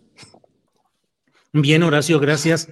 Ana Francis, desde marzo de este año, si no me equivoco, tú hablabas, hablábamos aquí del problema relacionado con la necesidad de ir más a fondo en la discusión, el debate con las clases medias. Hoy el propio presidente de la República dice que Marcelo Ebrard, en la tesitura de que pudiera irse a otro partido, a otra trinchera, pues que tiene mucho jale entre las clases medias. Están perdidas en términos mayoritarios las clases medias para Morena y la 4T, no digo totalmente, digo mayoritariamente, ¿están perdidas esas clases medias, Ana Francis?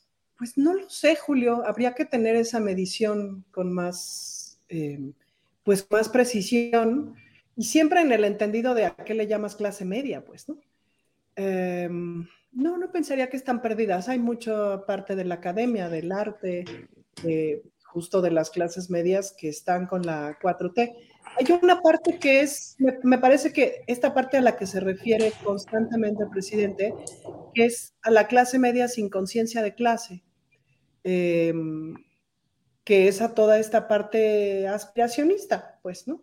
En donde quizás el frente le parece demasiado frívolo y entonces Marcelo le puede, le puede parecer como nice, como, como ad hoc, como relativamente progresista, y como que sí se sienten interpelados.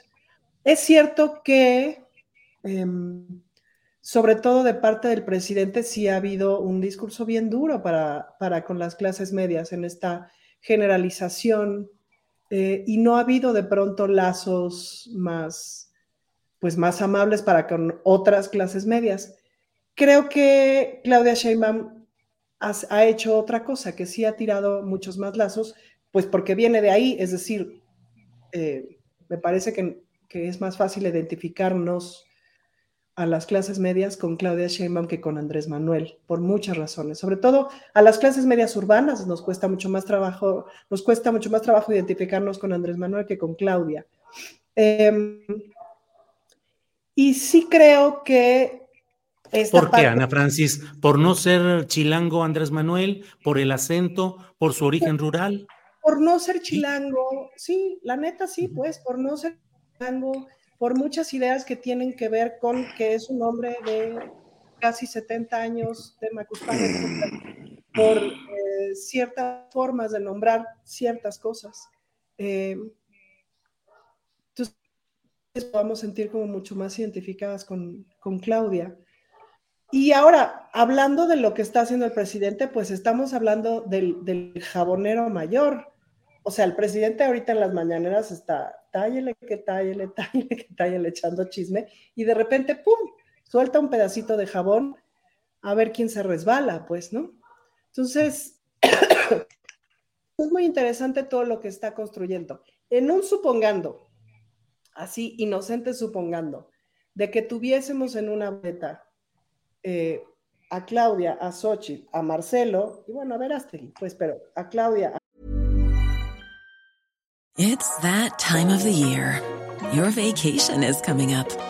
You can already hear the beach waves, feel the warm breeze, relax, and think about work.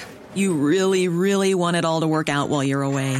Monday.com gives you and the team that peace of mind. When all work is on one platform and everyone's in sync, things just flow wherever you are. Tap the banner to go to Monday.com. Burrow's Furniture is built for the way you live. From ensuring easy assembly and disassembly to honoring highly requested new colors for their award winning seating, they always have their customers in mind. Their modular seating is made out of durable materials to last and grow with you. And with Burrow, you always get fast, free shipping. Get up to 60% off during Burrow's Memorial Day sale at burrow.com slash ACAST. That's burrow.com slash ACAST. burrow.com slash ACAST. A Xochitl y a Marcelo, pues ya le subimos el nivel a la discusión de forma importante, me parece. Eh, y los o tres, sea que ves bien que Marcelo se pueda ir a MC. No lo sé. Me hubiera gustado que no, pero la verdad es que desde, desde hace mucho también he venido diciendo que le falta barrio, que es fresa, que nunca se incorporó, digamos. O sea, es que la 4T también se fue, se fue, ¿cómo se llama? Se fue poniendo más de izquierda. Pues sí se ha ido poniendo más de izquierda y yo estoy de acuerdo y me parece muy bien. Eh, me parece que Marcelo se quedó atrás, honestamente, me parece que estos dos meses de, de paseos por el país en los que se dedicó a comer y a ordeñar a la vaca, pues caramba. Y todas estas ideas de ahorita con tecnología lo arreglamos todo, me quedó a deber un montón, me quedó a deber un montón. O sea, me parece que, que por lo menos dos lo rebasaron por la izquierda durísimo, ¿no? Gracias, Ana Francis. Poncho, ¿cómo ves estas uh, palabras de Ana Francis? Eh, eh, pega más en el espíritu urbano chilango, digamos, eh, el estilo, la personalidad de Claudia que la de Andrés Manuel, uno, y dos, ¿qué tanto Marcelo Ebrard puede elevar el nivel de la discusión y la competencia política si se va, en esa hipótesis, a Movimiento Ciudadano, Poncho? En este escenario hipotético en el que Marcelo se encuentre en otro partido, en este caso Movimiento Ciudadano, sí elevaría la conversación, sí dejaría mucho más definidos los perfiles de personas que se sienten representados con estos eh, candidatos o aspirantes a candidatos o coordinadores de no sé qué cosa, como ya no sabemos ni cómo decirles por temas electorales. Eh, tenemos a Claudia Sheinbaum, la gente en el, en el macro, digamos, en un resumen muy grande de qué representaría. ¿Qué te gusta? Representa a Morena, representa a AMLO, representa a la 4T y lo más cercano a la izquierda. Eh, Xochitl representaría algunos panistas, representaría algunos derechistas de closet que piensan que Verástegui no es, que es demasiado de derecha para ellos. Eh, pero también a estos despolitizados que piensan que Xochitl viene a reconciliar el país y a eh, revertir los daños de la dictadura chavista, comunista, fetichista, socialista que hizo este AMLO. Y Marcelo Ebrard ahí sería una, bueno, Verástegui sería, yo, yo agradezco su, su, eh, su participación en este proceso porque digo, que la gente de ultraderecha o la gente que diga, sí, soy de derecha, que tenga un representante, qué bueno, qué bueno que vayan, porque el primer paso es decirlo, hombre, o sea, fuera máscaras, tiempo de definiciones, ya, para comenzar un debate, porque estamos hartos de los derechistas que no son ni de izquierda ni de derecha, los derechistas que critican parejo, los derechistas que no defienden partidos, ¿no? Los derechistas que dicen, qué patético es terminar defendiendo a un político y tienen tres meses defendiendo a la Virgen Xochitl y canonizándola. Ya estoy harto de esas mesas eh, estériles, de hipocresía, de sí soy pero no soy. Qué bueno que hay un representante de la derecha como es Verástegui que se vayan para allá. Ahora el tema es, Ebrard, ¿a quién representaría él? Yo creo que muchos morenistas, no la mayoría, pero sí un grupo de morenistas eh, que ya tenían la idea de que sería Ebrard el coordinador de no sé qué cosa, o sea, candidato, eh, siguen con él. Algunos siguen con él. Otro, otro votante eh, que podría darle su sufragio al señor Ebrard vestido de naranja, podría ser este que dice, no me gusta el PRI y el PAN, eh, porque son rateros, bla, bla, bla, su historial. No me gusta Morena porque están destruyendo a México. Sin embargo, Ebrard, eh, me parece que es este voto nuevo, es este, este sector de los que les interesa la política, pero todavía no están como tan metidos, bien intencionados, pero, pero con no suficiente experiencia. Creo que es un voto muy joven. Serían por Ebrard y por MC, creo yo pero no el suficiente, no el suficiente, todavía tiene la mayoría morena. Ahora el tema que decía Ana Francis es muy cierto. Yo creo que uno de los errores del presidente en su comunicación es eh, decir la palabra clase media lo ha convertido en un negativo en el discurso, ¿no? En su, en su narrativa de las clases medias aspiracionistas, para mí es un desacierto de eh, eh, decir aspiracionismo porque no porque esté mal, entendemos a lo que se refiere el presidente y es cierto lo que dice. El tema es que, uno, mucha gente no sabe lo que es aspiracionismo, piensan que es tener aspiraciones y la oposición sabe perfectamente que mucha gente no sabe lo que es aspiracionismo y saben perfectamente cómo tergiversar el discurso del presidente para reforzar esta idea de que Andrés Manuel odia a los, a los mexicanos que tienen aspiraciones. Andrés Manuel te odia porque quieres trabajar. Andrés Manuel te odia porque quieres estudiar. Andrés Manuel te odia porque tienes un carro y ropa de marca. Andrés Manuel odia a los mexicanos bien. Es el discurso que están reforzando los opositores, que dice AMLO que no hay que tener dinero, que dice AMLO que es muy malo tener más de un par de zapatos, que dice López que no hay que tener aspiraciones, que dice López que los, los pobres son, eh, hay que ser pobre para ser mejor persona. Entonces yo creo que es un error de presidente salir a decir, a, criticar a las clases medias, cuando sabemos aquí todos a qué se refiere, pero en el discurso le da armas a la oposición para ir con la gente despolitizada. Ya viste que el presidente dice que es malo que tengas aspiraciones, entonces creo que eh, en cuestión de representatividad, sí, eh, digo ya para terminar mi larguísima intervención, una persona que conocí hace un par de días me dice, oye, ¿y quién va a quedar? Le dije, pues justo estábamos viendo el, la selección esta de votaciones a coordinador de no sé qué, qué cosas y gana Claudia y me dice, uff, bueno, pero por lo menos ella sí habla inglés, ¿no? Eh, me quedé como, ojalá eso fuera el requisito básico y más importante, eh, pero sí, mucha, y, está bien, no, no, es mala persona y está interesada en el país y todo, pero sí para muchas personas de esta clase media a la que podemos estar hablando, pues sí, Claudia Sheinbaum puede representar más a esa presidenta que ellos se imaginan que AMLO, que habla de la forma en la que habla, que es este disruptor, que, dice que tiene 200 pesos, que es austero. La clase media podría verse más representada con Claudia que con AMLO. Bien, gracias, Poncho. Sí. ¿Me permites agregar un, comentario? Muchas eh, de mis amistades fifís que me han, o sea, que odian a Andrés Manuel, pero lo odian así con odio jarocho, muchas veces se me han acercado antes, ¿no? Se acercaban a preguntarme, bueno, pero a ver, Claudia, ¿no? Porque pues, ustedes saben que, que, mi, que mi gallo era Claudia, ¿no? Entonces yo, pues, siempre hablo bien de Claudia, etcétera. Decían, bueno, a ver, ok, Claudia, pero ¿en qué momento se va a deslindar de Andrés Manuel? Pues, ¿no? O sea, siempre le ponían como esta cosa de, ok, no nos cae mal, pero para que nos gane, sí se tendría que deslindar de Andrés Manuel. Claro, yo siempre les decía, si estás esperando el día en que la doctora Sheinbaum diga, Andrés Manuel se equivocó, yo lo voy a hacer todo distinto, no va a llegar ese día, estás, eh, estás pensando que es otra persona, pues, ¿no? Pero había esta cosa como de, podría ser Claudia, pero nada más que, que diga Fuchil Andrés Manuel, pues, ¿no?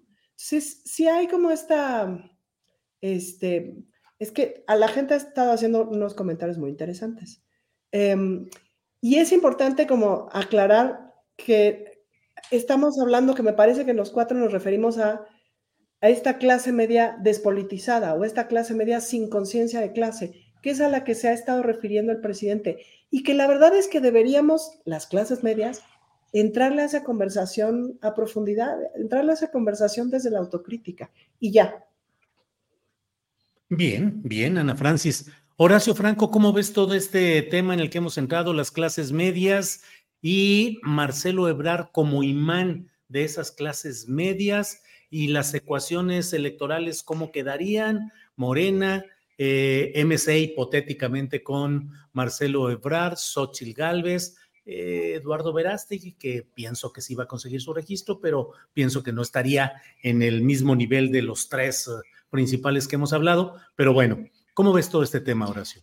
Bueno, para, para decir un corolario sobre lo que dijeron tanto Pollo como Ana Francis, digo, no digas cosas buenas que parecen malas. Y en ese sentido hay ciertos, no, no errores, pero sí son maneras de comunicar del presidente que son muy categóricas para él son muy evidentes, obviamente, para alguien quien convivió tanto tiempo con la clase necesitada en este país y que vio los horrores que vio y que sabemos que existen y que mucha gente de clase media precisamente lo sabe, pero no lo quiere saber en carne propia. Creen que, son casos aislados cuando pues obviamente eh, estamos muy indolentes, estuvimos indolentes durante todo el tiempo, políticamente, económicamente y hasta moralmente, ¿no? Los, los, mexicanos unos con otros. No, no vivíamos en un país, en realidad, sino en varios países, en varias naciones, además, con los pueblos indígenas, con la gente del norte, con etcétera, etcétera. Pero hablo lo que sí tiene de bueno, lo que sí no, no, no podremos negarle, es que quiere, y lo ha dicho mucho, gobernar para todos los mexicanos. La cuestión es que todos los mexicanos son somos mexicanos que hemos estado en el apartheid, como en Sudáfrica, durante siglos enteros, y mientras no reconozcamos eso como clase media o como clase trabajadora o como clase o como pueblos indígenas, no vamos a, a, llegar a, a, estar convencidos de que una unión entre todos nosotros como pueblo mexicano, ya sea mestizo, ya sea este, caucásico, ya sea indígena, ya sea lo que sea, que no tiene nada que ver a la etnia a la que pertenezcas, ¿no? Eh, va a traer muchísimos más frutos y mejores rendimientos a México como país, no como la India, precisamente como en la India ya están resignados, aunque la sociedad de casas está abolida, pues obviamente ahí todo mundo, todo mundo tiene que seguir su sino y el destino de su causa, de su sangre y de su, de su linaje. Si eres de los invisibles, pues ya te tocó ser invisible para toda la vida. Si eres intocable, ya te tocó ser intocable. Si eres de, los, de, de las castas más altas, pues ya tendrás otro tipo de prebendas y éxitos en tu vida garantizados. Y aquí era igual, lo que pasa es que éramos una sociedad de castas que estaba en el closet y sigue estando también. Entonces, ¿qué es lo que hace Manuel en sus mañaneras? Pues obviamente decirlo más categóricamente y sí, realmente lo que debió haber dicho es que la clase media es una clase trabajadora en realidad, es una clase casi humilde, casi pobre, endeudada, endeudada y con aspiraciones a lo que, a lo que le dijeron las televisoras, a lo que le dijeron los paradigmas estadounidenses, que tiene que tener, pero que no puede acceder tan fácil, que se tiene que endeudar y tiene que vivir endeudado para toda su vida. Igual los norteamericanos, ¿eh? Nadie dice que no, pero tú ves cómo vive un neozelandés con un sueldo que le alcanza para vivir, para no endeudarse con tarjetas de crédito, para poder tener una casa que le cuesta muy barata porque está todo regulado bien por el gobierno y no hay esas diferencias sociales que hay en México o en Estados Unidos. Entonces, está, terrible eso. Es una cuestión de comunicación, coincido, pero también es una cuestión de Andrés Manuel de cómo lo vio. Claudia Sheinbaum va a ser otra cosa. Estoy seguro de ello porque tiene otro, otro origen también, eh, no es que sea de pueblo, de ciudad, los dos tienen mucha sensibilidad social, yo creo, pero tiene otro paradigma de decir las cosas y otras cuestiones de hacer. Pero Claudia Sheinbaum ha igual muchísima obra pública para, para alcaldías muy pobres y para, para, para, para, de veras mejorar la calidad de vida de los pobres, que es como, como dicen todos, pues sí, primero los pobres, ¿no? Como dicen ellos, y tienen toda la razón, porque hay que atenderlos. Bueno, lo de Marcelo, el riesgo de que Marcelo se vaya a otro partido, eh, a Movimiento Ciudadano en este caso, es que va en un momento dado, sí, a segregar, a debilitar mucho a, la Alianza contra la Natura, donde está la señora Xochitl Gálvez, y que en un momento dado pues puede ser benéfico para Marcelo en un determinado porcentaje, pero no le va a quitar los votos que tiene Morena, porque Morena seguirá y sigue diciendo que ya haya entregado el bastón de mando y cuando Andrés Manuel se vaya al rancho y después de que Andrés Manuel se muera,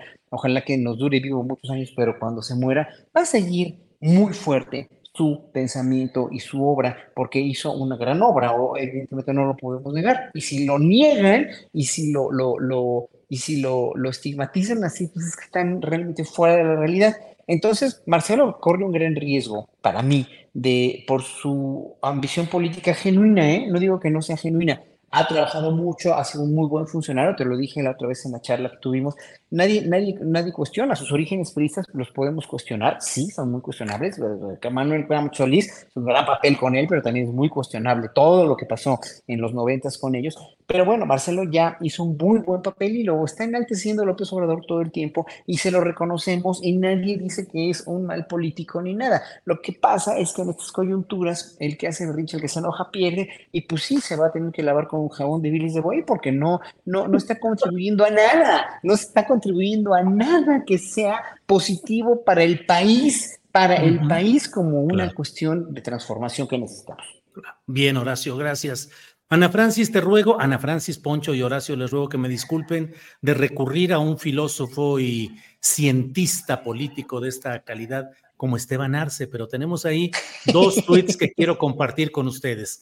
Dice Esteban Arce, primer acto, MC no se suma a oposición y no nombra candidato. Segundo acto, Ebrar hace que sale disgustado de Morena. Tercer acto, Ebrar es candidato de MC. Así, este partido asegura registro y se divide, se divide el voto opositor. ¿Cómo se llama la obra? Y luego puso otro tuit que también dice, curioso ajedrez político. Dos de los más grandes capitales del país que apoyan la 4T impulsan una nueva candidatura de derecha. La jugada es muy inteligente y maquiavélica. Bien. Dos de los más grandes capitales del país que apoyan la 4 ¿Qué? ¿Eso qué quiere decir? A ver, de nuevo, por favor. El segundo sí no se lo comprendí. Ah, el, curioso ajedrez político. O sea, se refiere a que Ricardo Salinas Pliego, cuando menos, es uno mm. de los dos grandes capitales que apoyan a la 4T y que ahora impulsan la candidatura de Eduardo Verástegui. Salinas apoya la 4T.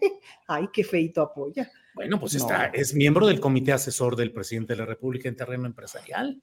Sí, y no lo han dado de baja. Ay.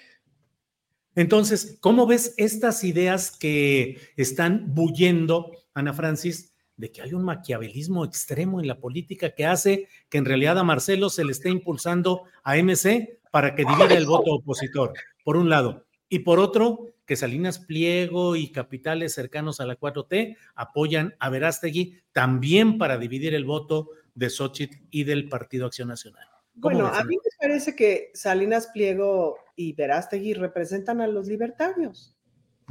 O sea, no, pero además es que Salinas Pliego es libertario, lo ha dicho, es decir, no, no estoy diciendo nada que él mismo no haya dicho. Y se le cebó Lili Telles y me parece que le va a caer muy bien Eduardo Verástegui para jalar algunos votos, yo supongo, no lo sé. Este, no lo sé. ¿Y em, cómo ves entonces la candidatura de Verástegui? No, pues muy mal, Julio. Es decir, em, o sea, va a jalar, sí va a jalar unos votos. Mira, probablemente sea muy útil para que veamos en realidad ese, e, ese voto de ultraderecha horroroso. ¿Cuánto es? Em, porque es, es horrible lo que representa, es horrible.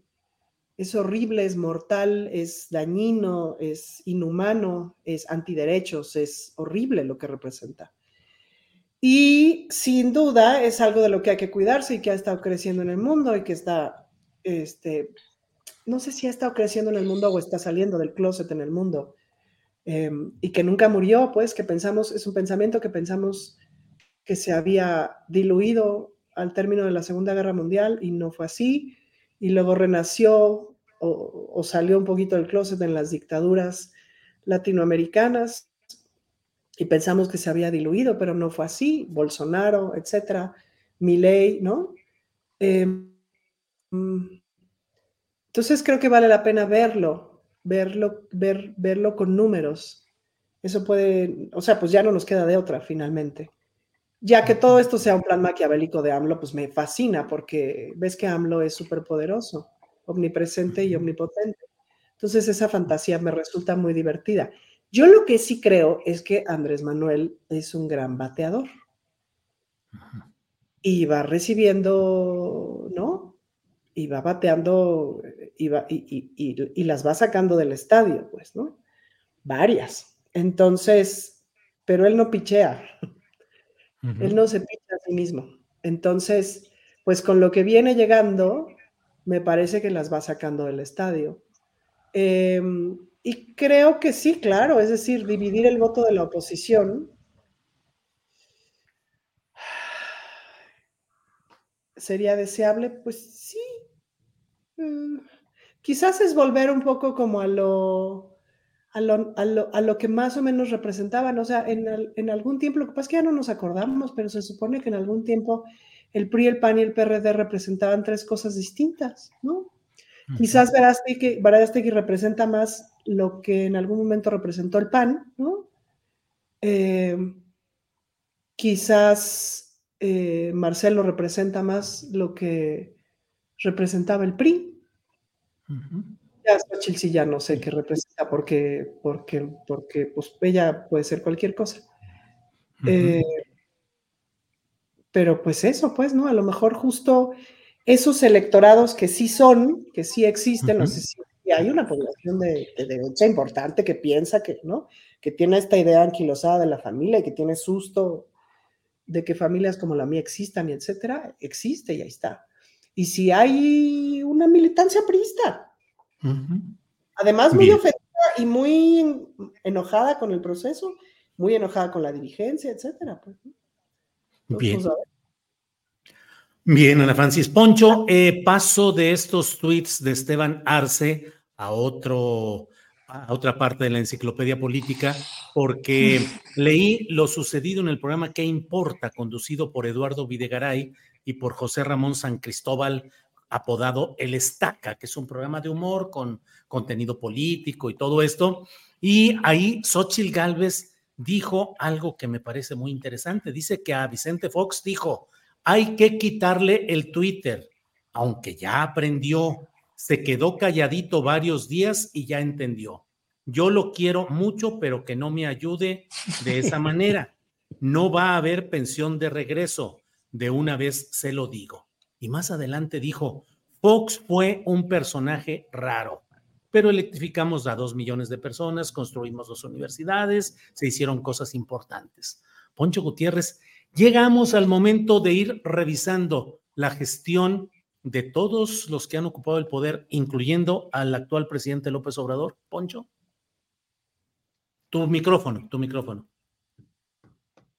Me está censurando Lopitos, la así dictadura, la censura de López, la censura de López. así es. Nos llegó el telefonema, censura a Poncho, que no salga. Censura a Poncho, por favor. Eh, no, basta con el, no, basta con el, software Pegansus que le instalamos en su, en su, celular.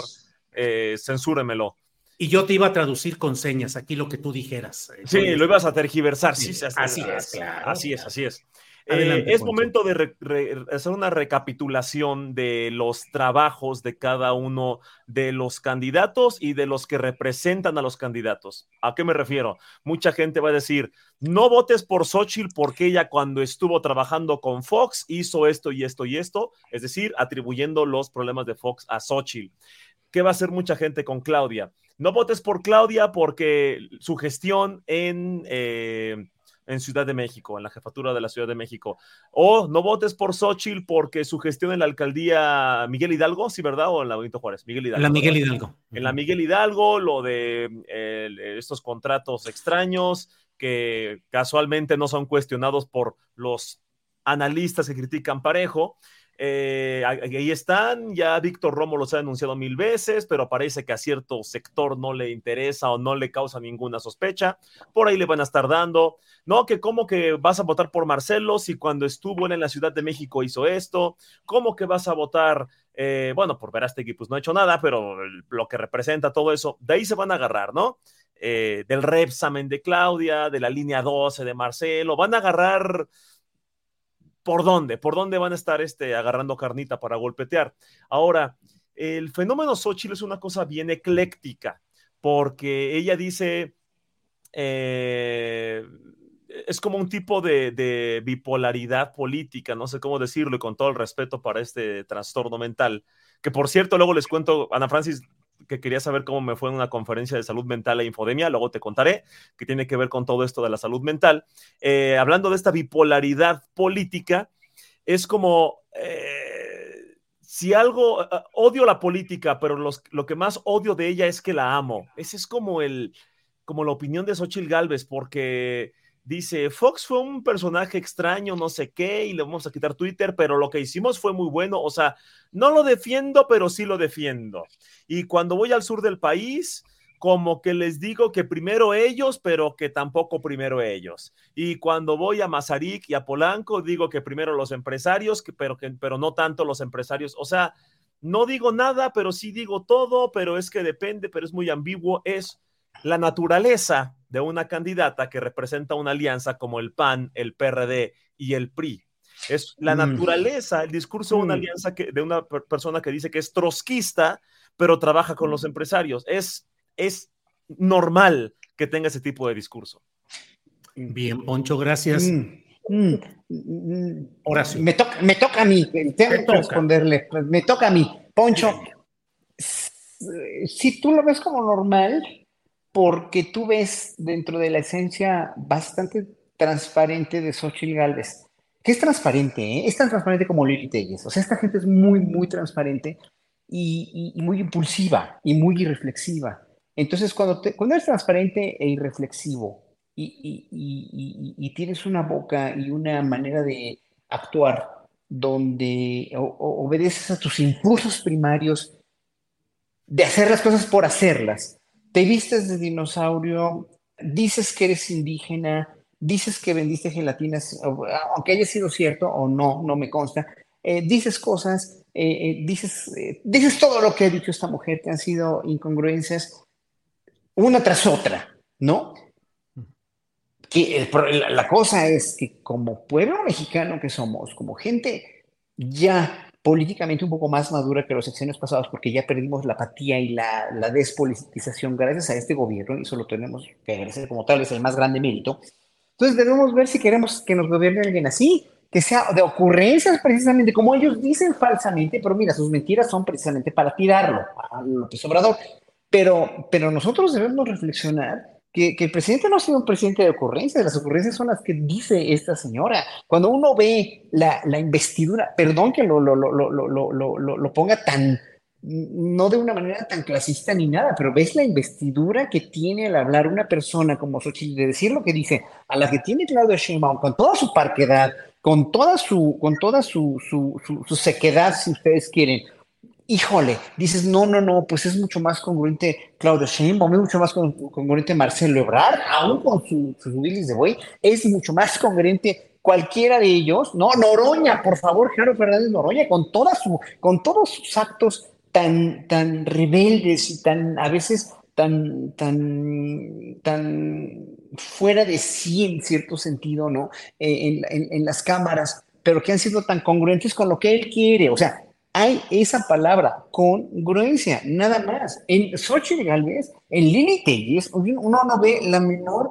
congruencia tampoco en la gente que, que, entrevistabas ayer, bueno, el tortolero y el otro, los cristeros de ayer, que me eché toda la entrevista con la, con la quijada en el piso, después de haber visto lo congruente que es Clara Burgada y lo que ha hecho de su carrera política en Iztapalapa y en sus obras en Iztapalapa, que conozco como los, los, este, las utopías y todo lo que ha hecho de labor social y, cultural en Iztapalapa, dices, bueno, esto es congruencia, pero cuando tú oyes hablar a Tortolero y a este otro señor y dicen que Verástegui eh, eh, es un presidente que va, o sea, primero la religión, o sea, un, gobierno donde Dios, em, empiezan por Dios, bueno, es que Dios nunca ha gobernado nada, Dios nunca ha gobernado nada, ha gobernado en nombre de Dios las peores teocracias del mundo que, han, que ocasionaron totalmente esclavitudes y, catástrofes en la gente pobre. Si eso quieren, pues es problema de ellos, pero no creo que haya gente que tenga más de dos centímetros de frente que vaya a votar por una persona como Verástegui, que propone eso, que está en este cariz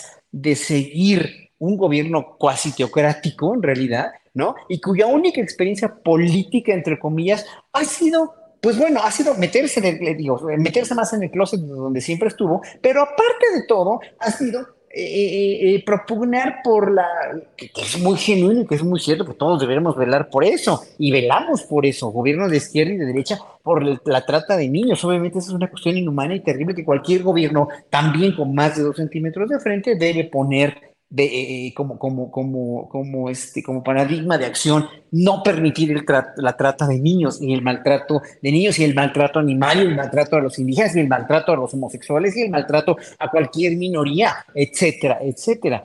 Entonces, bueno, dices, es que ¿dónde estamos? Vamos a votar, tenemos que votar por la gente más congruente a lo largo de sus carreras políticas. Ver así, no tiene la menor idea de lo que es tener una carrera política, como si a mí ahorita me ofrecen, y me ofrecieron una, a mí me ofrecieron, cuando fui diputado constituyente, me ofrecieron la cuestión de modificar la constitución en cuestión cultural y artística, y yo eso sí sé, y me las gasto porque tengo 45 años de carrera, pero ahora que Mario Delgado me llama hace, en esta legislatura a, ser diputado eh, por esta legislatura, yo no tengo experiencia legislando, yo no, o sea, no puedo tener un cargo público nunca. Cuando los me, me invitan como director del FONCA, cuando fue elegido, yo dije, gracias, pero no, no quieres un cargo que no puedes atender. ¿Cómo es posible que este muchacho Verastegui, por muy bien intencionado que sea, por mucho que cree en Dios, va a poder gobernar un país como México? Ni de veras ni se le ocurra.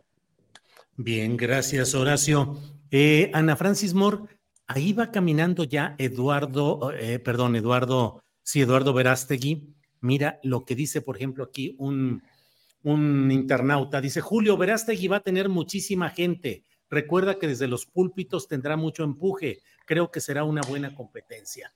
Ana Francis lo apoya Donald Trump y no es una invención ni una suposición, lo ha apoyado expresamente, no solo en términos declarativos, sino políticos. Le ayudó a organizar la conferencia política de acción conservadora en noviembre del año pasado en la Ciudad de México, que fue como su destape con toda la ultraderecha latinoamericana, española y de otros países. Y ahora, con la presentación de una película, también lo hizo y le dijo próximo presidente de México. Le apoya toda esa ultraderecha que sobre todo en Latinoamérica ha ido creciendo y también en España con Vox. Y en México hay las organizaciones clericales más conservadoras que están organizándose para apoyar a Verástegui bajo el lema claro, no hay vuelta de hoja, de Dios, patria y libertad. ¿Qué opinas de esa candidatura, Ana Francis? Pues es lo que te digo que es de terror, Julio. Ahora, de eso a que lo apoye la feligresía hay una distancia enorme. Me parece que en México hay cuando menos, hablando específicamente de la Iglesia Católica, que es de la que sé, hay por lo menos dos iglesias. Una que es la cúpula, que es bastante conservadora, eh, y otra que es, eh, ¿cómo se llama? Pues, eh, digamos, de, la bola de curas, padres religiosos, religiosas, etcétera, que se la bancan todos los días, que, que, manejan iglesias, que manejan comunidades, etcétera, y que se la bancan con los problemas cotidianos, han estado muchísimo más cerca del movimiento de regeneración nacional que de otro movimiento, justamente porque comparten mucho de los problemas, pues, ¿no? Es decir, porque están viendo a la gente y lo que pasa, etcétera. Entonces, yo creo que no, no podríamos pensar, México es un país, si mal no recuerdo, que se declara 80% católico, 90% creyente, pero 80% católico, si mal no recuerdo. Em, pero, pero no es tan así, digamos, la práctica religiosa. Me parece que Verástegui representa eso que ya sabemos, pues, ¿no? Esa ultraderecha horrorosa. Creo que va a jalar, pero no, no le da para ganar ni en drogas. Pero, insisto, no es nada despreciable y no hay que tomárselo a la ligera. Em, y es interesante, por ejemplo, ahorita me decían en el chat, eh, que si la familia me molesta, etcétera, pues ¿cómo me va a molestar? Yo tengo familia. Justo un poco a lo que apelamos, pues a todo tipo de familias. Y cuando digo a todo tipo de familias, digo a todo tipo de familias, no solamente una familia con dos mamás, sino una familia con una mamá, la abuelita, la tía y pues la prima que vino a vivir acá y entonces entre todas cuidan a los hijos, etcétera, u otra familia este, con el tío, ¿me explico? Como son las familias en México y en el mundo.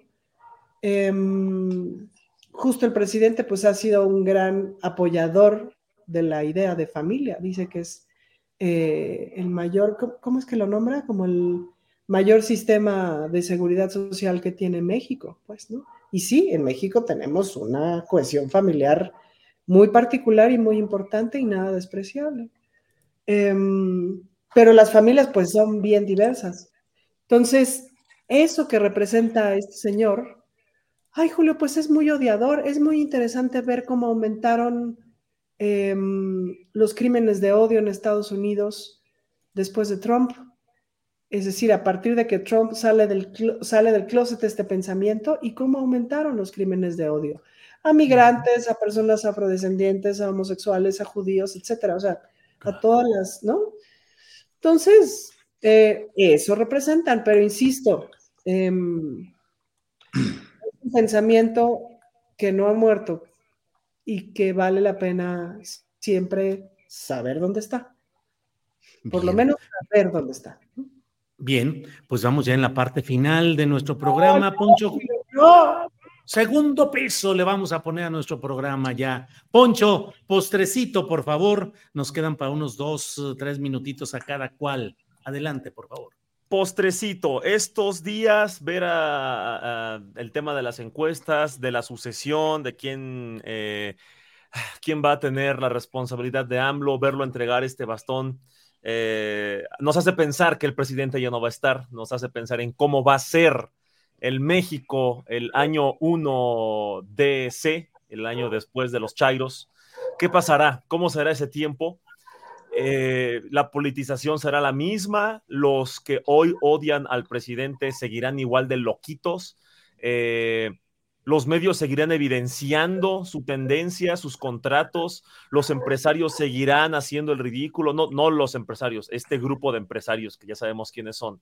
Eh, PRI y PAN seguirán diciendo que son apartidistas, eh, los derechairos seguirán igual eh, diciendo sí, pero AMLO dijo, sí, pero tu Mesías, eh, sí, pero el cacas. Eh, ¿Será que los derechairos o los políticos del PAN y el PRI del futuro, ya que no esté AMLO, ahora ellos le echarán la culpa al presidente? Es que desde que entró AMLO así nos dejó las finanzas, por eso no nos hemos podido recuperar. Y si mi estado... está lleno de violencia es porque el cacas hace un sexenio y dio abrazos a los narcos y bla, bla, bla.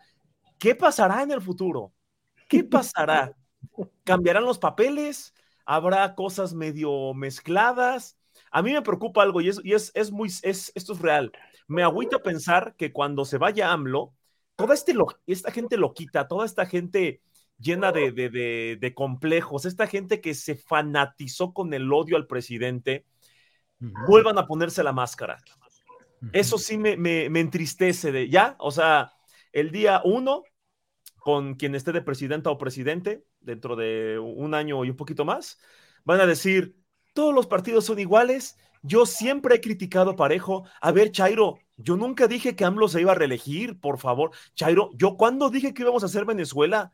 A ver, Chairo, ¿yo cuándo dije que AMLO iba a abrir las cárceles y, que iba a, a, cambiar la constitución por su constitución moral? Yo nunca dije eso, Chairo. Yo soy súper objetivo y yo siempre critiqué parejo y no defiendo a nadie. Y seguirán con su reputación intacta y seguirán siendo súper objetivos y el tiempo nos recordará como los paleros que le defendieron todo a López, los, los sesgados.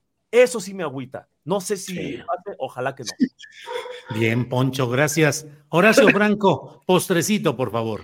Pues mi postrecito es un reconocimiento real y pues una de cal por las que van de arena a la Suprema Corte por la despenalización del aborto a nivel nacional. Eso hay que reconocerlo, es en verdad un gran logro, ¿no? Y hablando de ultraderecha, pues se van a poner como locos también la ultraderecha. Y, y otra, la cuestión de, la cuestión precisamente de, de que aquí un eh, señor López López en, la, en, en el chat me dice que congruencia es también que la ultraderecha tenga un candidato. Sí, debe haber muchos partidos, uno de ultraizquierda si quieren, uno de izquierda, uno de centro, uno de derecha, uno de ultraderecha. Eso está muy bien, muy, pero muy, pero muy bien. La cuestión es que a quién tienes como candidato en ese partido de ultraderecha, o sea, ¿y qué enerbolas? O sea, enerbola, lo bien. A mí me llamó mucho la atención ayer en la entrevista que ni Tortolero ni el otro señor este, Cristero, eh, que para mí son realmente muy anticristeros. Ah, Iván Peña, sí. Son muy anticristeros, ¿eh? porque Cristo no, no, nunca propagó esas cosas que dicen ellos pero nunca dijeron de lobby gay, que ya lo andan diciendo mucho, pero no saben precisamente con quién se meten y qué les van a decir cuando, cuando dicen que hay un lobby LGBT, ¿verdad? O un lobby, ya van a decir el lobby indígena o cualquier otro tipo de lobby.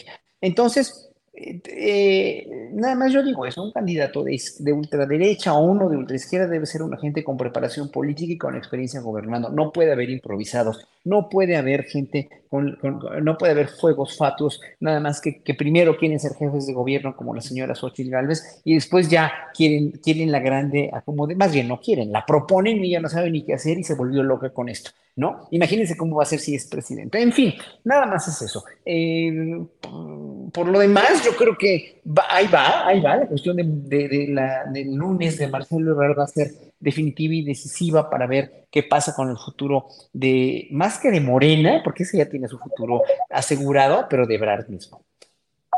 Bien, muchas gracias, Horacio. Eh, Ana Francis, postrecito o postrezote, porque además hay alguna actividad ahí que se va a anunciar. Adelante, Ana Francis. Bueno, pues mañana tenemos eh, una visita a la luna, pero espérate, antes de ir a ese asunto, es que me quedé pensando, Julio, que algo que no saqué de mi pecho y como ves que ya estoy sacando todo de mi pechito porque ha estado rudo guardármelo. Si lo vas a sacar, este que sea una servilleta, ¿eh? Lo de todo lo que saques de tu pecho, por favor. Es, la cámara, algo que no de mi pechito, es que me sorprendió, no, no me sorprendió pero me ofendió muchísimo este comentario de que saca en la entrevista del país, me parece, que sacan de Marcelo, donde dice, no nos vamos a someter a esa señora, algo así es la frase. Que en una frase lo dice todo. Yo sé, y de veras lo sé, y lo digo con el mayor amor del que soy capaz. Lo digo así, mira, así, zen. Yo sé que para los señores de su generación, está perrón.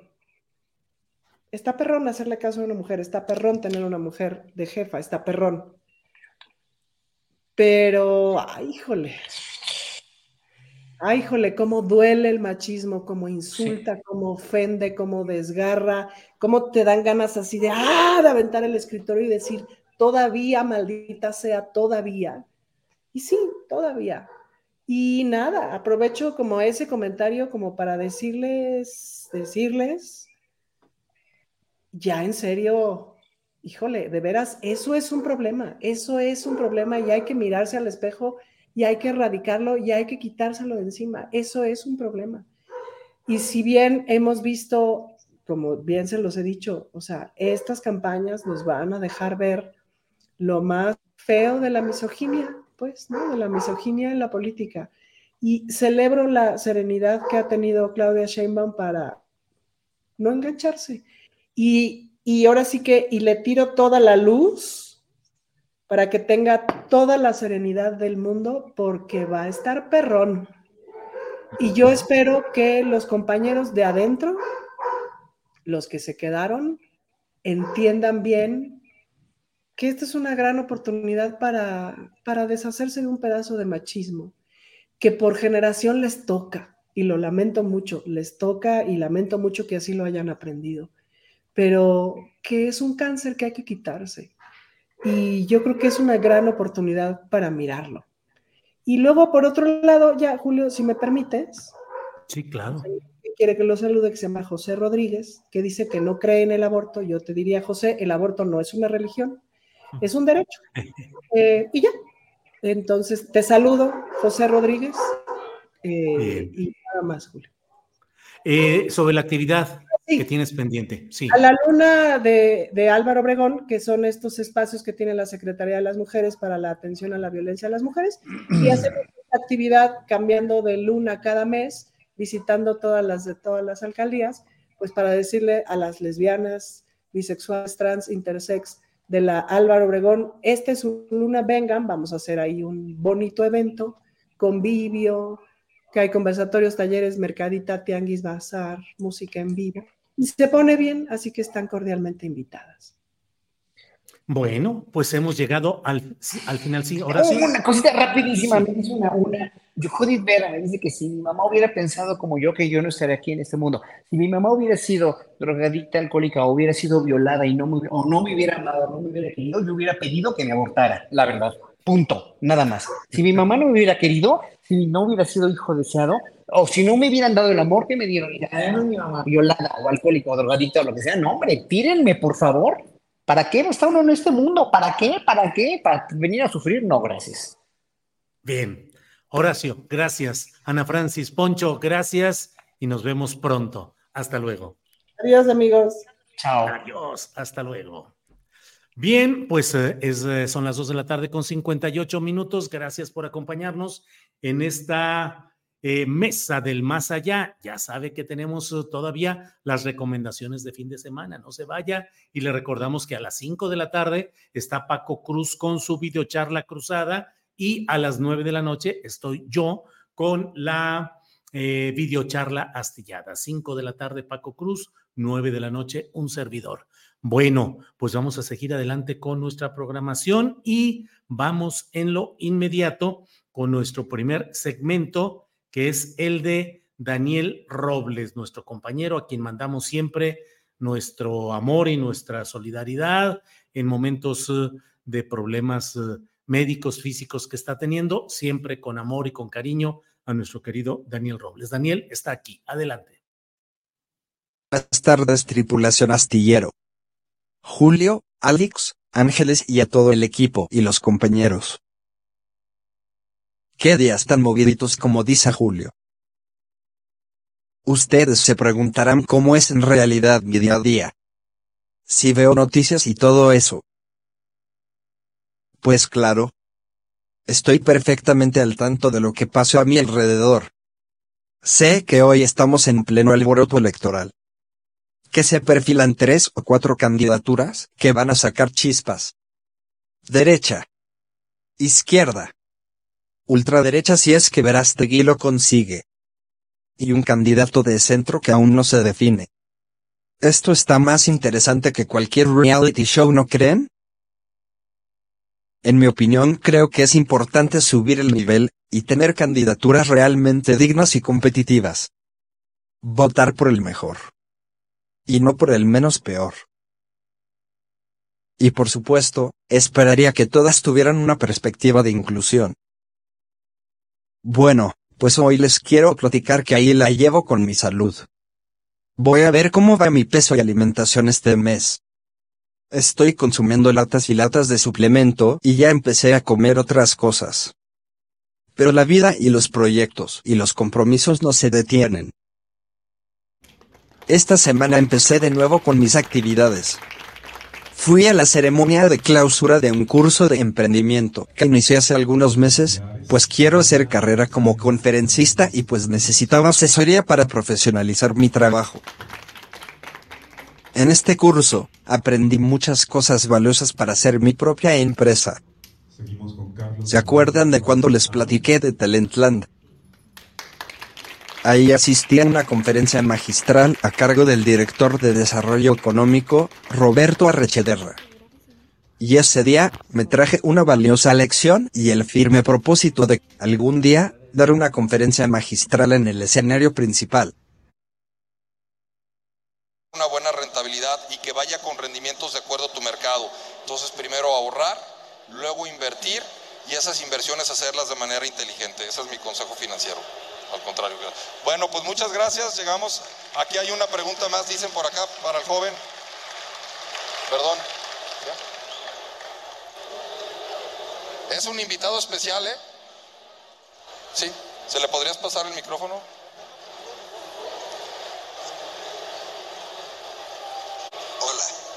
Mi nombre es Daniel Roblesaro y sé que algún día daré una conferencia aquí en este mismo escenario. ¿Una persona puede ser su propia empresa? Por supuesto. Gracias, Daniel. Y un aplauso a Daniel que pronto va a dar una conferencia aquí. Por lo menos el primer aplauso ya lo tienes, querido Daniel. Hijo, me robaste una idea fenomenal, Daniel. Muchas gracias. Todo mundo somos nuestra propia empresa. La empresa más importante que tenemos cada quien somos nosotros mismos. Tenemos que crecerla, tenemos que expandirla y tenemos que hacer que genere mucho valor para los demás, porque tenemos mucho que darle a este mundo. Muchísimas gracias por tu pregunta, muchísimas gracias a todos. Que tengan una noche con tendencia y bueno, positiva. Voy derecho y no me quito. Hoy estoy mejor preparado. Ya tengo un logo. Una tarjeta virtual con código QR. Una cuenta en LinkedIn y cuatro conferencias preparadas. Voy a invertir mis ganancias en cosas importantes. Número 1. Una silla adecuada y equipada. Tres mil dólares más o menos. Número 2. Un equipo de seguimiento ocular. Seis mil euros. ¿Cuánto tiempo me llevará? Aún no lo sé. Un año. Tal vez dos. Así es amigos. Todo lo que quiero cuesta. El trabajo dignifica. Necesito dar 20 conferencias de 10 mil pesos. Y para empezar, dos. Para costear mis viáticos al Congreso Internacional de Sexualidad en la Discapacidad, que se llevará a cabo en octubre en CDMX. Y de paso iré de nuevo a la mañanera a presentar resultados de mi primera visita, y a plantear una nueva propuesta muy importante. Anteriormente, he tenido la oportunidad de presentarme ante el Senado de la República, la Academia Mexicana para la Parálisis Cerebral, la Comisión Nacional de Derechos Humanos, algunas instituciones educativas, y el Consejo de la Judicatura Federal entre otros. Así que desde aquí les invito a compartir esta información con quienes crean conveniente. Los ejes principales de mi trabajo son educación, inclusión y accesibilidad urbana empresas, dependencias, escuelas, instituciones particulares. ¿Quieren apoyar mis proyectos? Contraten una conferencia. Doy factura, por supuesto. Y si pago mis impuestos. Contacten al correo roblesaro2117 arroba gmail.com. Y hasta aquí mi choro mareador. Hasta la próxima. Si quieres compartir este segmento, y otros más, te invito a checar mis redes. YouTube, Daniel Roblesaro. Facebook. Daniel Roblesaro. Twitter, arroba Daniel Roblesmex.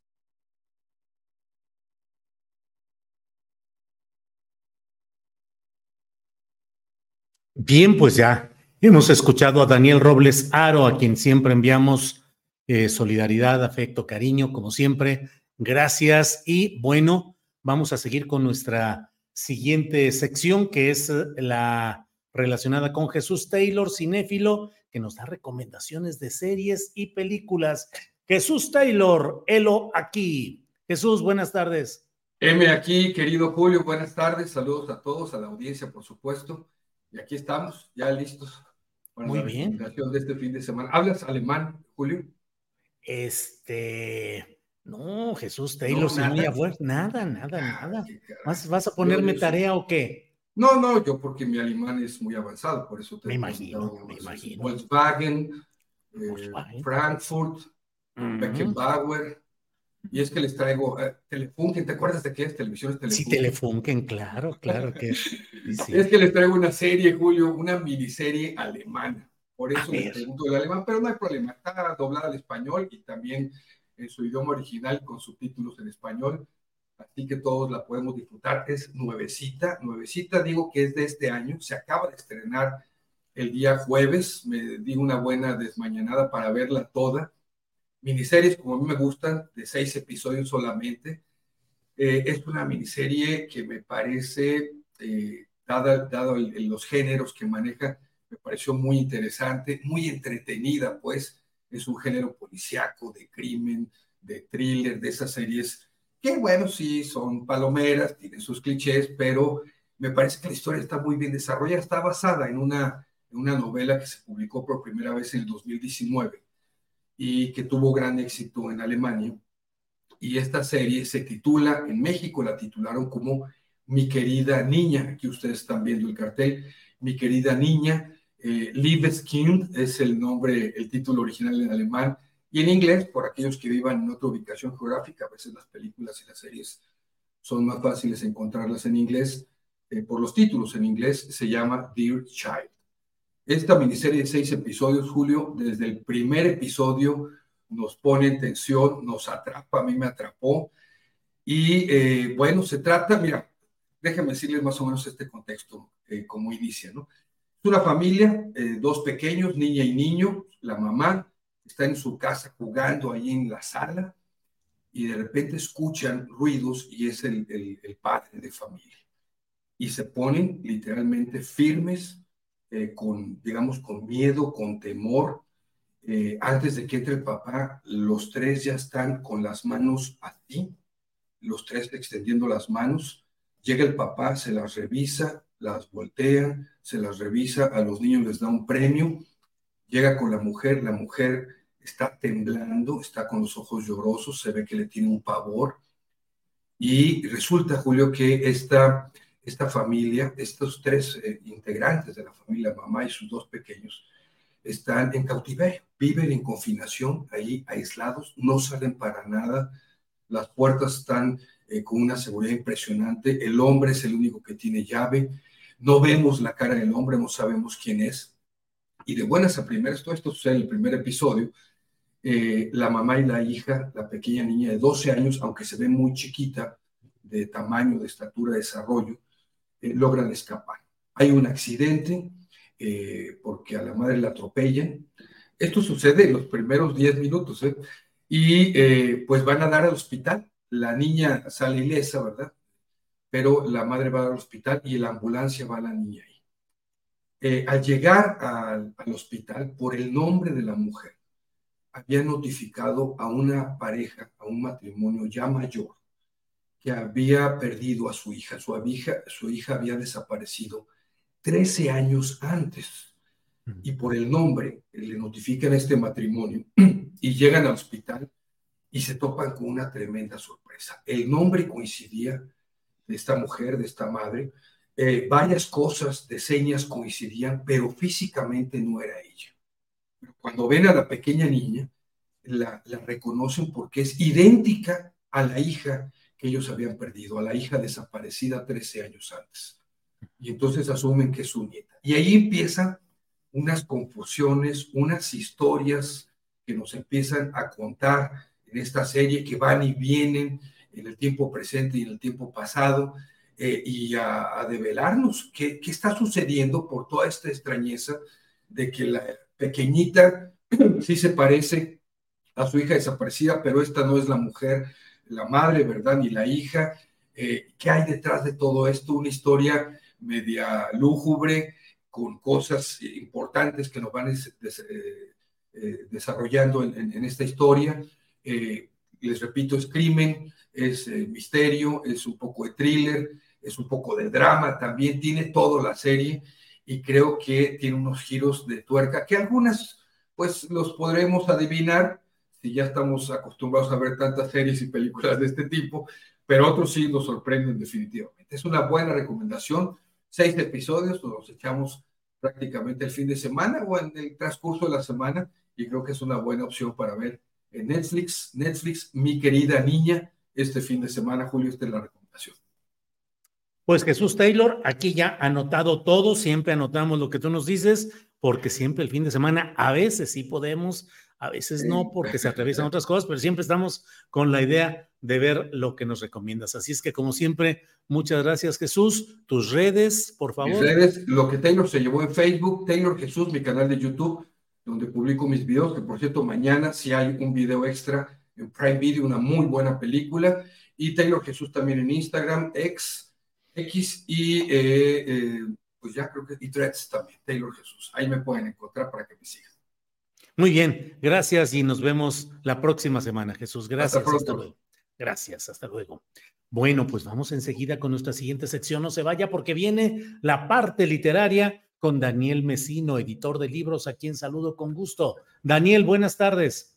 Hola Julio, qué gusto saludarte, qué gusto saludar a toda la comunidad de lectores de Astillero Informa.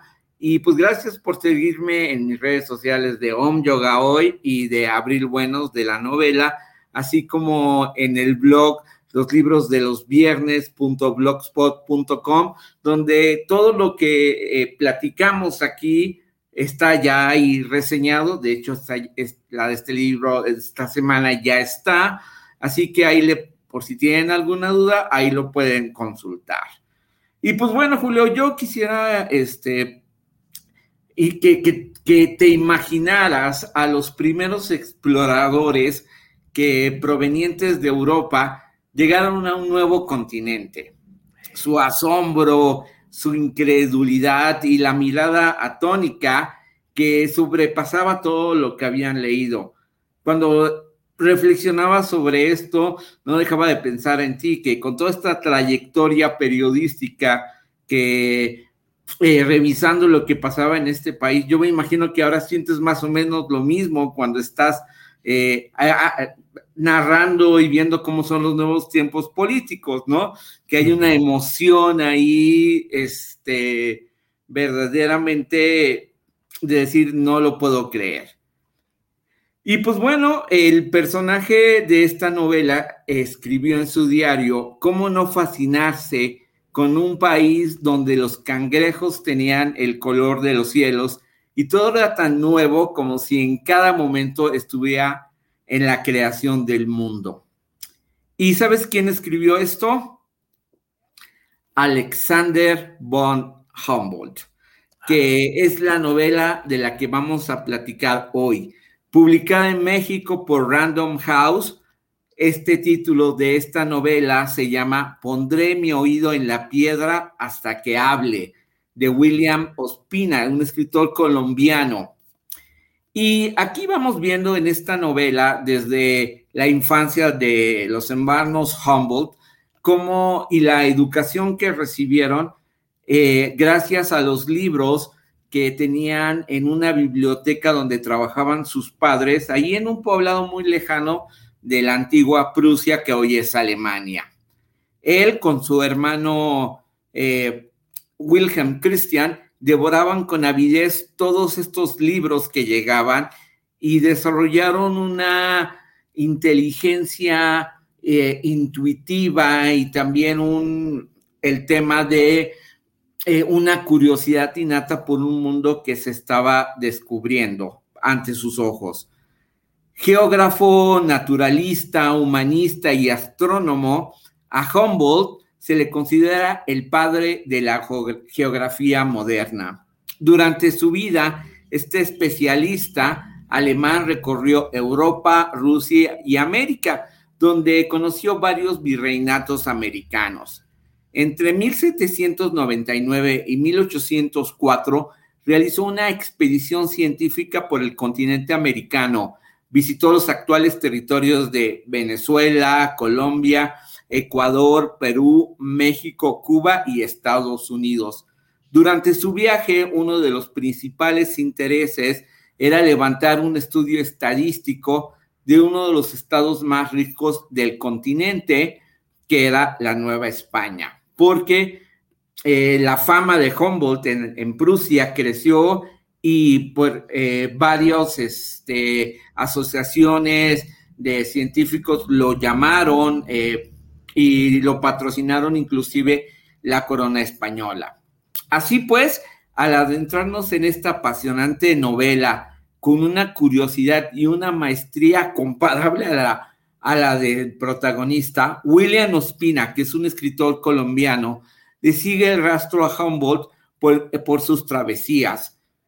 Humboldt decía, seres así posiblemente, mientras describía lo que veía, posiblemente marcan el fin de una época y el inicio de otra.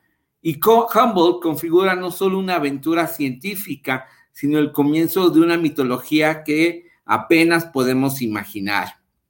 Para todos los lectores que se sumerjan en estas páginas, se van a encontrar con el mosaico que recrea la ilustración de la vieja Europa y sus conflictos políticos y la formación de los individuos de todo lo presente en la naturaleza.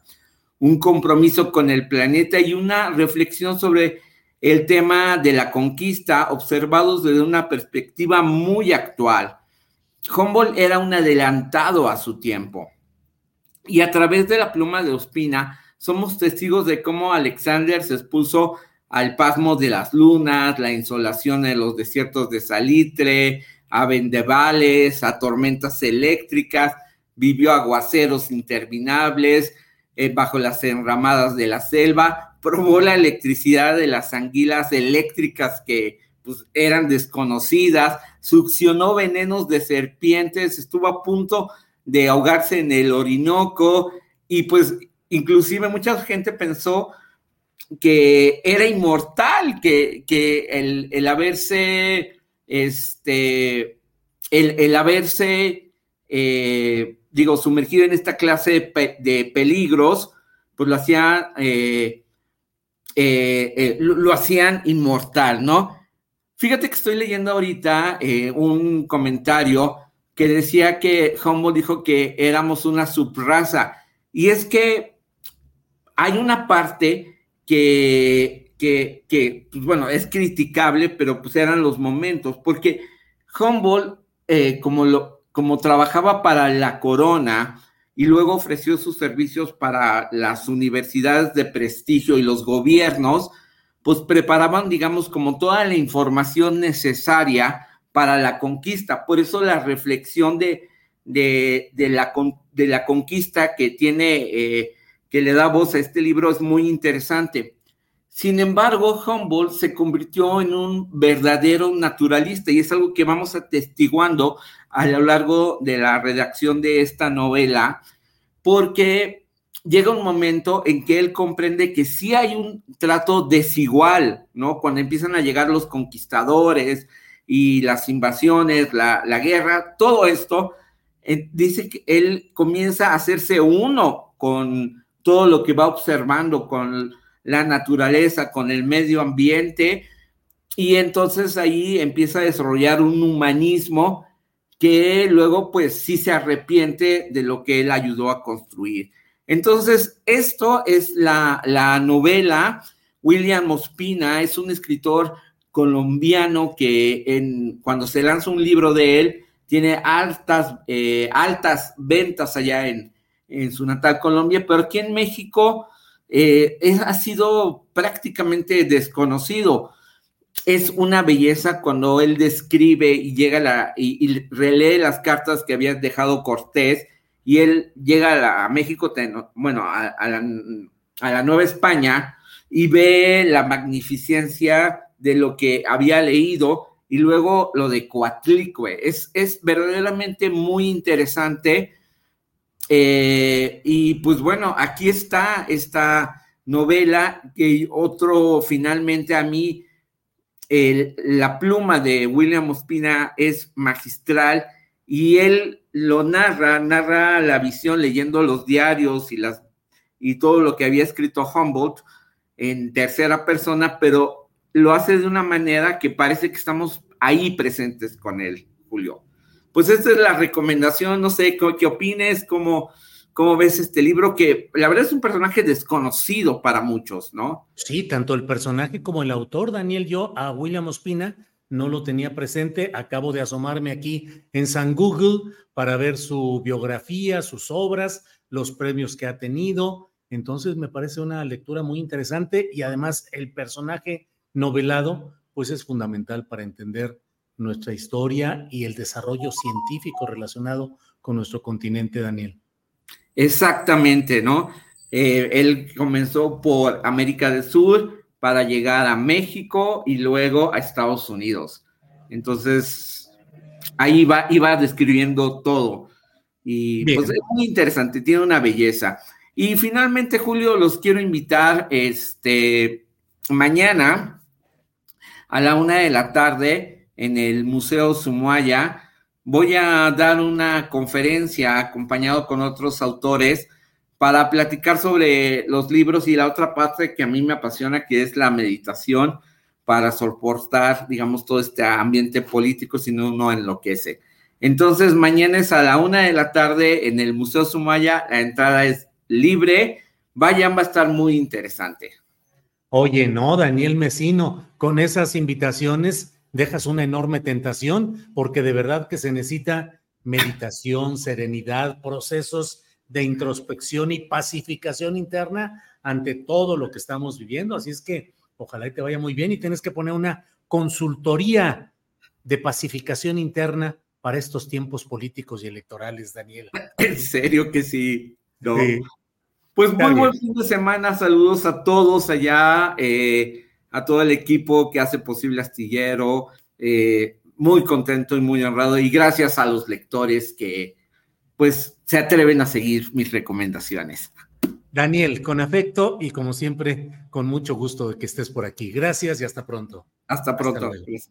bueno, son las 3 de la tarde con 22 minutos, 3 de la tarde con 22 minutos. Cerramos esta, este programa. Solamente le voy comentando lo que ha sucedido en Tepic Nayarit, que son cosas bastante extrañas. Eh, leo lo que está publicado en la OEM Informex, en nuestra página de julioastillero.com. Tenemos esta nota de la Organización Editorial Mexicana que dice, Geraldine Ponce, alcaldesa de Tepic, documentó el ingreso de elementos de la Fiscalía General del Estado a su domicilio tras contar con una orden de cateo.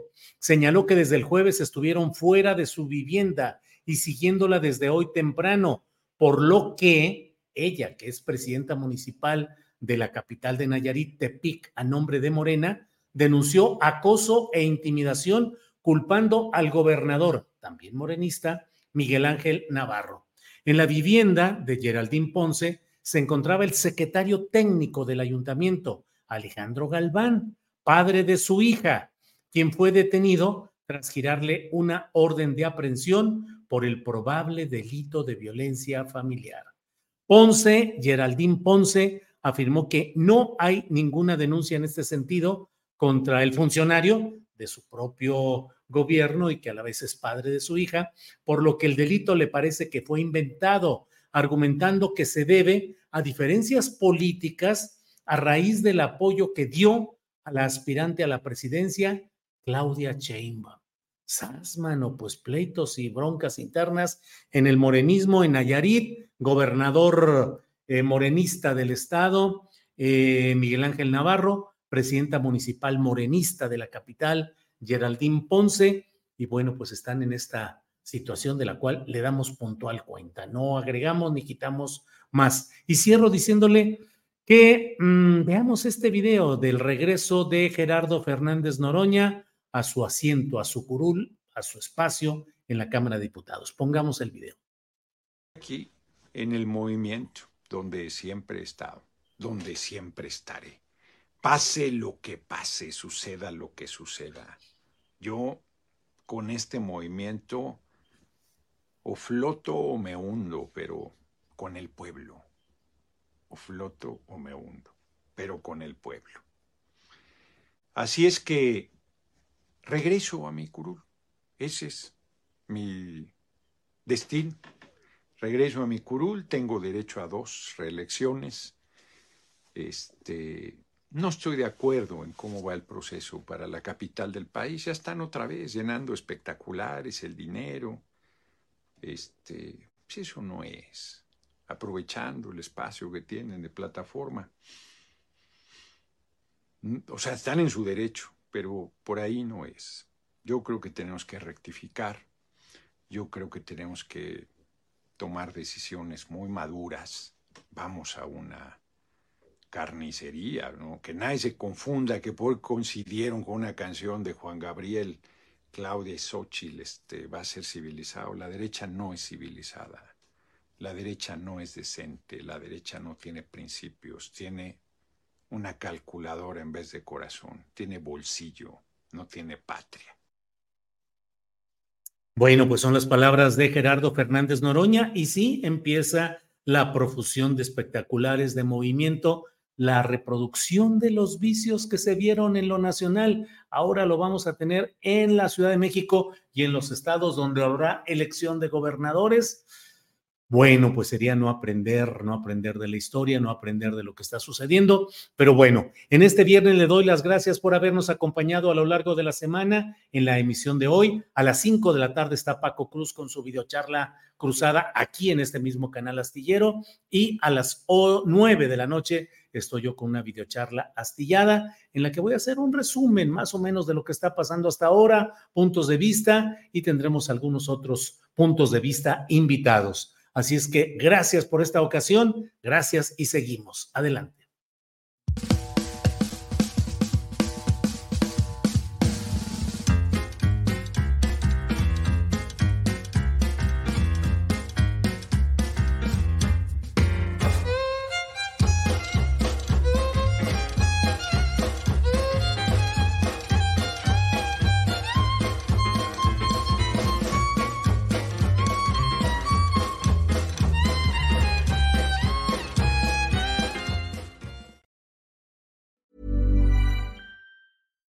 Here's a cool fact a crocodile can't stick out its tongue. Another cool fact you can get short term health insurance for a month or just under a year in some states. United Healthcare short term insurance plans are designed for people who are between jobs, coming off their parents' plan, or turning a side hustle into a full time gig. Underwritten by Golden Rule Insurance Company, they offer flexible, budget friendly coverage with access to a nationwide network of doctors and hospitals. Get more cool facts about United Healthcare short term plans at uh1.com. Planning for your next trip? Elevate your travel style with Quince. Quince has all the jet setting essentials you'll want for your next getaway, like European linen, premium luggage options, buttery soft Italian leather bags, and so much more. And is all priced at 50 to 80% less than similar brands. Plus, Quince only works with factories that use safe and ethical manufacturing practices. Pack your bags with high-quality essentials you'll be wearing for vacations to come with Quince. Go to quince.com slash pack for free shipping and 365-day returns. Para que te enteres del próximo noticiero, suscríbete y dale follow en Apple, Spotify, Amazon Music, Google o donde sea que escuches podcast. Te invitamos a visitar nuestra página julioastillero.com.